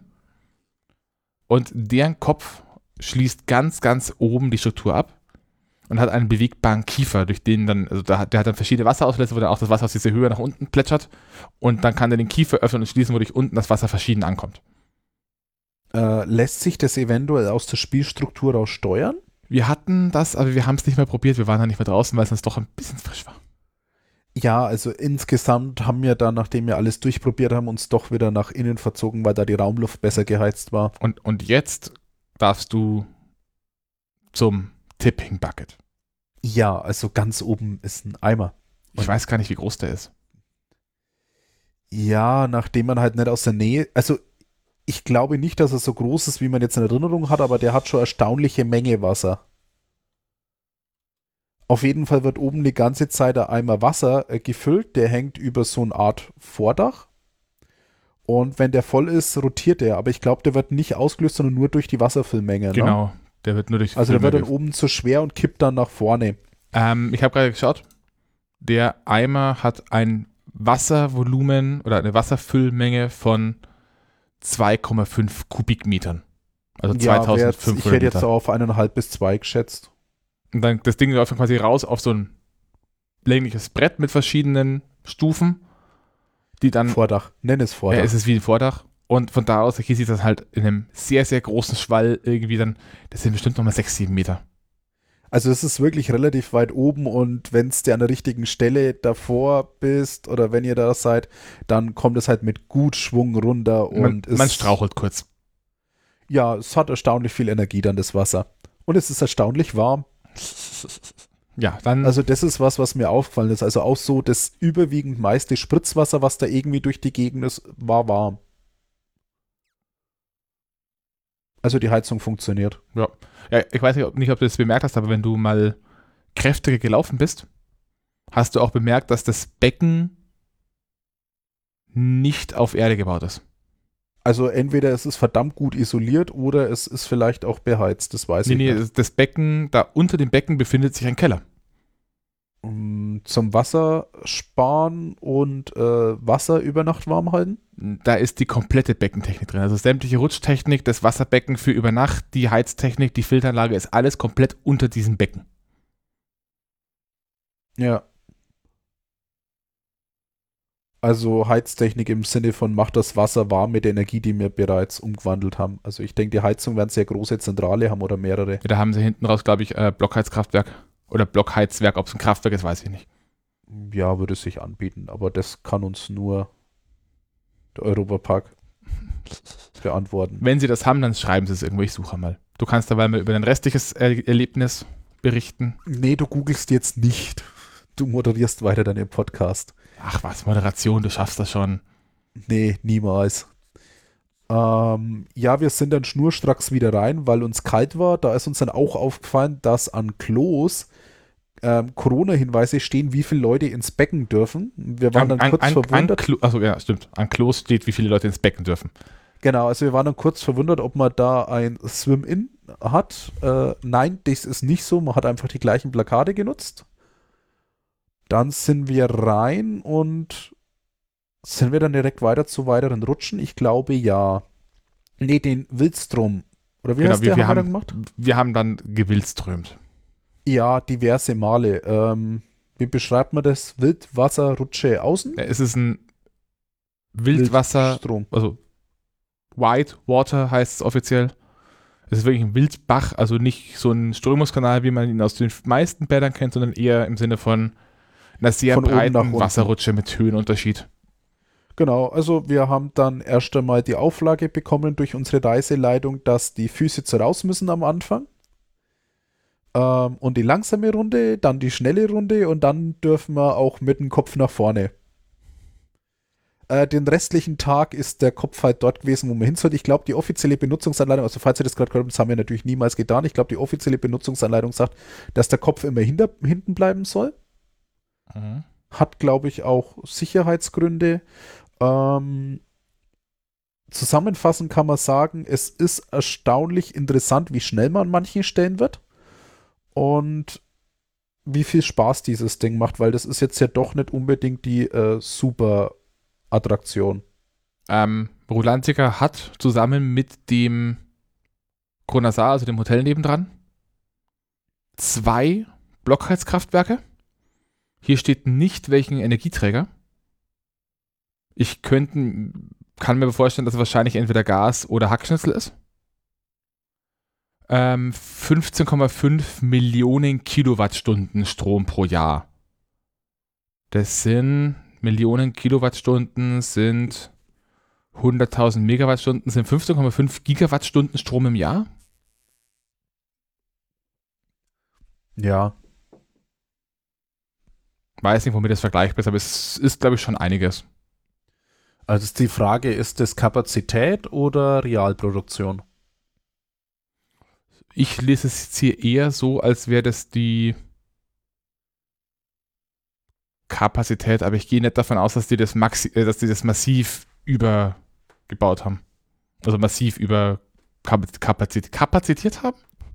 Naja, ob das wirklich Kapazität der richtige Begriff ist, weiß ich nicht, aber ob das halt jetzt eine Vollauslastung über das ganze Jahr betrachtet oder halt das, was man real denkt, dass es tun wird. Also ich, ich gehe davon aus, es ist das, was es bei einer Vollauslastung tun würde. Man hat aber nebendran über dem Parkplatz noch die Solaranlagen. Und es sind ja zwei. Es wird schon seinen Grund haben, warum es zwei sind. Und das ist jetzt nur die Stromleistung oder alles Leistung? Es steht hier nicht. Schrägstrich Arbeit. Nee, hier ist 15,5 Millionen Kilowattstunden Strom. Genau, dann fällt da ja irgendwo auch noch Hitze raus. Genau. Das sollte reichen, um das Bad zu heizen. Genau, also ja, gut, äh, genau. Also die Frage ist beantwortet. Nach dem Wildstrom, Wildwasserbach, Ja, wir haben dann noch die, Ah. die Wettkampfrutschen gemacht. stimmt.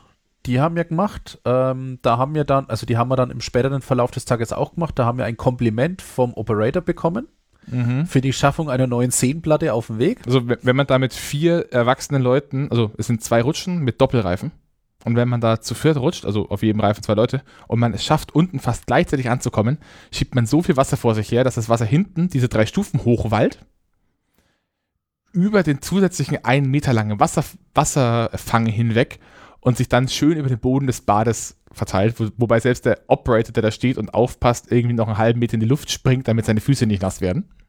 Wobei man dazu sagen muss, das passiert häufiger. Ähm, anscheinend haben wir an dem Tag den Rekord aufgestellt, wie viel Wasser man dann großflächig verteilen kann. Ähm, war aber das x-te Mal rutschen. Ich weiß nicht mehr, in welcher Personenkonstellation das war. Auf jeden Fall ähm, hat er etwas pikiert geschaut, weil er gerade anscheinend Wasser weggemacht hat. Ähm, und wir dann so viel Wasser produziert haben, dass er es einfach aufgegeben hat und darauf gewartet hat, dass der äh, Aufsitzsauger kommt. Ja, abgesehen davon, wir hatten einiges an Wiederholungsfahrten von allen möglichen Snorri-Touren, war wie immer. Äh, ja, dann gab es dann noch mal ein VR-Gedöns. Da kommt wieder eine extra Folge. Ja, äh, Rutschen sind wir jetzt bisher nicht einzeln drauf eingegangen, deswegen werde ich es jetzt auch weiterhin nicht tun. Wir waren zu viert zu fett für die Halfpipe-Rutsche. Ja, genau. Also sind Die wir Viechwaage hat gesagt, wir gefahren. sind zu viel Viech. Dafür hatten wir bei der, äh, bei Svalgorok, also der großen, der zweiten großen Rutsche, die mit diesen Rafting-Booten fährt, ähm, es mal wieder geschafft, beim Warten so, so lange zu stehen, dass so viel Wasser in das Boot reinkommt, dass wir unten auch wieder ins Wasser rein, eine riesen Flutwelle hinten gegen, äh, ge gegen das, ähm, gegen die Treppe zurückgestoßen und dann sind wir in die Gegenströmung von dem nach unten Ja, und dann Wasser rein zurück Richtung Rutsche. wo, wo sind zurück Richtung Rutsche, sodass der, selbst der Operator dann aufgegeben hat, zu versuchen, dieses Boot noch zu halten. Ja, und wir sind ein gutes Stück zurück. Irgendwas hat er ja auch gesagt. ja, irgendwie, jetzt hat er der Gegenstimme halt einfach losgelassen. ja.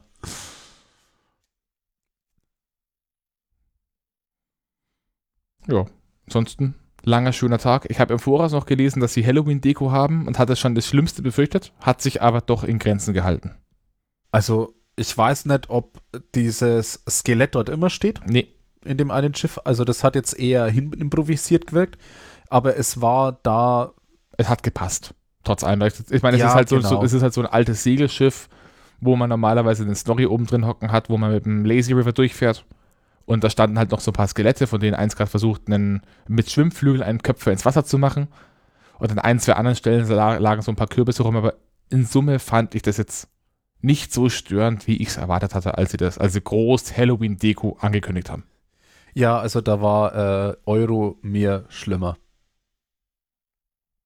Und für alle technisch Interessierten, schaut euch diesen geilen Cocktailomaten an. Mm, ja, wobei Cocktails muss man von Hand machen. Ja, aber ich fand das Ding schon cool.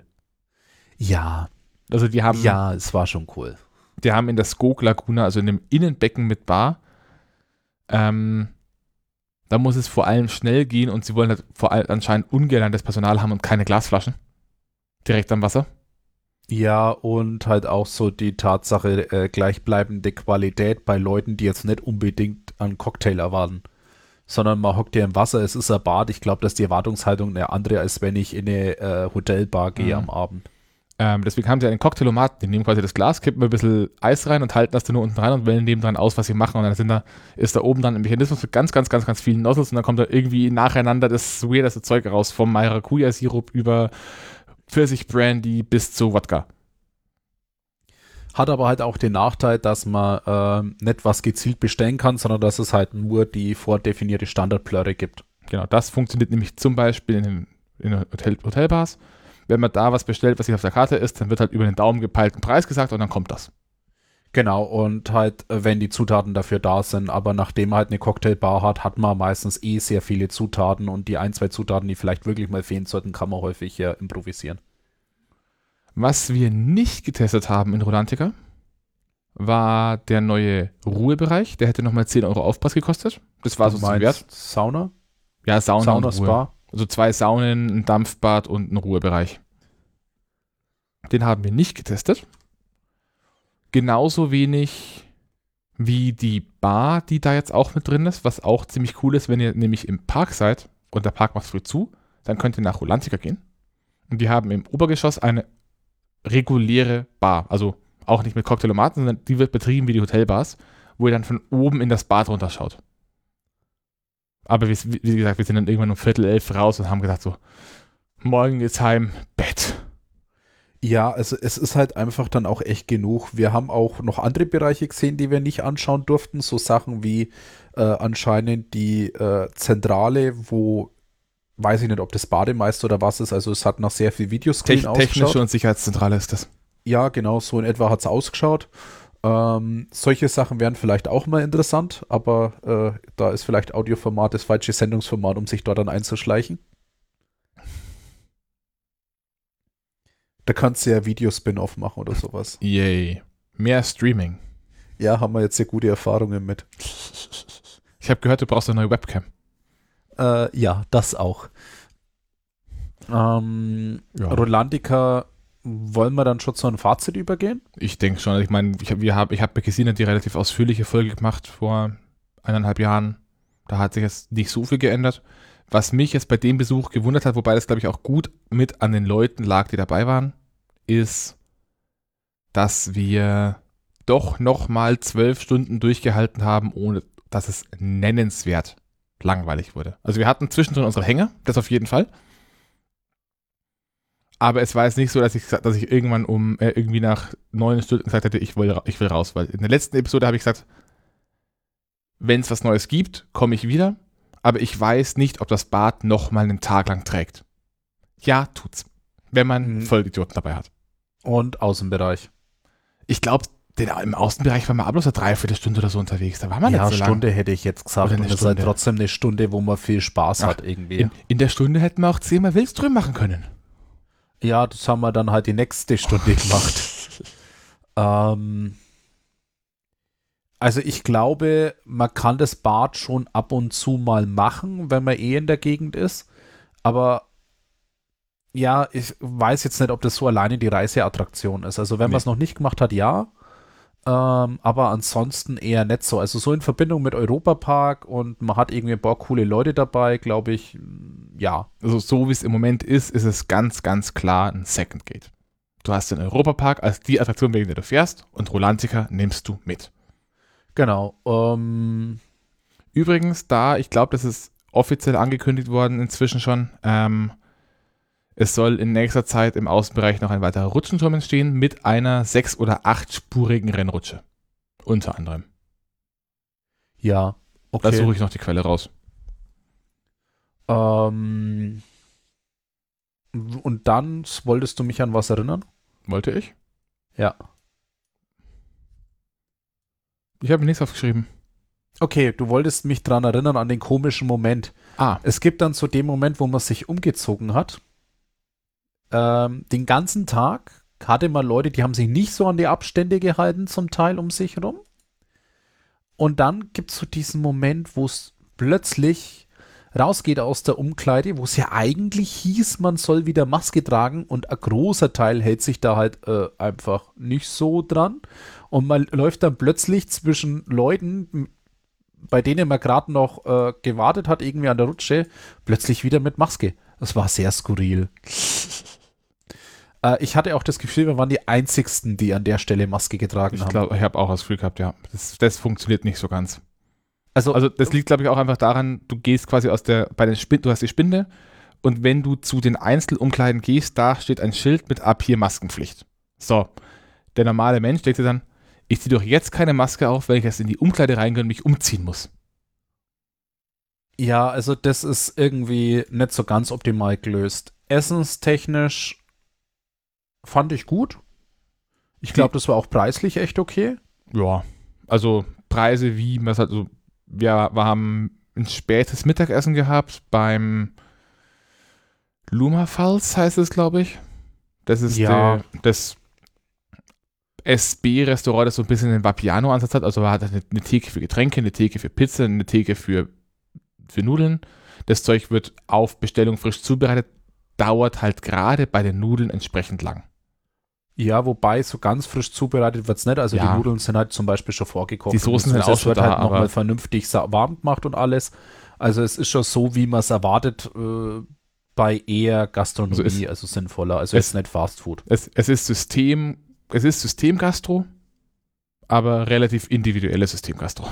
Genau, aber Gasthaus hat ja auch dann quasi den Schweinsbraten am Wochenende schon fertig. Ja. Also das ist ja nicht so, als würde er Genau. zubereitet, aber er muss halt dann nochmal äh, gar sinnvoll äh, fertig gemacht werden. Aber es ist halt das Zeug vorbereitet. Das ist das, was ich sagen wollte. Aber da standen wir tatsächlich für die, für die Nudeln relativ, relativ lang. Wobei da halt anscheinend auch recht krude Vorwünsche gab. Und ich hatte auch den Eindruck, dass er den Andrang ein bisschen falsch eingeschätzt hatte, weil es war ja dann inzwischen auch so, dass dann irgendwie von außen nochmal Nudeln gut nachgebracht wurden. Und ich hatte den Eindruck, dass da halt einfach zu wenig Nudeln da waren und man dann halt auch warten muss. Und wenn man dann irgendwie so jemand hat, der aber das mit dem und das mit dem und Cell aber dort, dann äh, und das eh nicht da ist gerade, wird es halt schwierig. Und dann, Dann- ist ja auch eine zweite äh, Schlange quasi aufgemacht worden für die Pasta, Und also dann, zweite Ausgabe. Dann hatten wir noch zum späten Abendessen ähm, gegenüber, da waren wir dann in einem anderen Restaurant, dessen Namen mir gerade partout nicht einfallen will. Da gab es dann Good Old Burgers. Preislich Ah. ähnlich wie McDonalds, qualitativ durchaus drüber. Skrallbar, kann das sein? Skullbar, Skullbar. Skullbar, keine Ahnung. Fastfood-Laden. Genau, also ich glaube, also das müsste ungefähr hinkommen. Nee, nee. Äh, Snackias. Snackjas. Okay. Weil daneben ist die Langnese Happiness Station. Das andere ist, glaube ich, das im Obergeschoss dann. Kann sein. Es gab auch Eis. Es gab Langnese Eis. Happiness Station, aber die war leider am zweiten Tag im Europapark zu. Sadness Station. ähm, Gesamtfazit. Ja. Vom Gesamtbesuch, abzüglich Äh, VR. Genau, äh, herzlichen Dank für gute Organisation.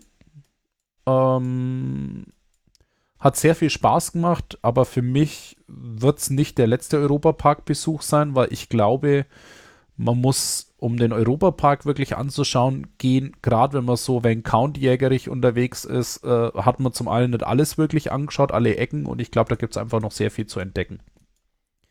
Rolandica nicht ganz so viel, ähm, aber auch da, glaube ich, würde es eventuell noch mal einen zweiten Tag mit den richtigen Leuten tragen oder wenn da irgendwie noch mehr Außenbereiche Äh, was- aufgemacht werden. Oder was ich da zum Beispiel auch anbieten würde. Es gibt inzwischen ein neues Ticket. Also du kannst inzwischen, gibst ein Mischticket, da hast du vormittags Europapark und dann Mhm. irgendwie ab 4 Uhr Rolantica. Ja, das kann so, auch gut dass du quasi runterfährst, du machst einen Tag komplett EP und dann dieses Mischticket. Das könnte ganz gut funktionieren, wenn, wenn man Leute dabei hat, die alle schon mal unten waren, entsprechend lang. Ja, also muss man, glaube ich, auch wirklich auf zweites Mal mindestens hin, wenn man sich für sowas interessiert. Also gerade so die kleinen Freizeitparks sind ja häufig wirklich in einem Tag eher abgefrühstückt gewesen. Das haut da selbst an einem leeren Tag absolut nicht hin. Nee, weil man auch einfach äh, sehr viel guckt, macht, tut und irgendwie dann auch irgendwann den Überblick ein bisschen verliert, was alles ist im Europapark, ja. Gastronomie fand ich jetzt in Rolandica dann vegetarisch kompatibler, muss ich sagen, also deutlich kompatibler als jetzt in Europapark selber. Ähm, wobei ich jetzt bei einem Bad auch weniger Gastronomie erwartet habe. Irgendwie. Das ist erstaunlich viel, ja. Ähm, während das halt im Europapark echt sagen muss, das hat mich. Ja, ich möchte jetzt nicht wieder ein äh, Parkplan-Rent nachschieben, bloß diesmal mit Essen. Aber das war jetzt irgendwie, das wäre, glaube ich, besser gegangen. Also mich wundert halt gerade, dass so Sachen, die vielleicht schnell in großer Masse machbar sind, irgendwie zugelassen werden, wo man vielleicht ein, zwei Leute braucht und dann irgendwie was anderes immer offen gehalten werden muss. Äh, keine Ahnung, ob es da vielleicht auch Regeln gibt.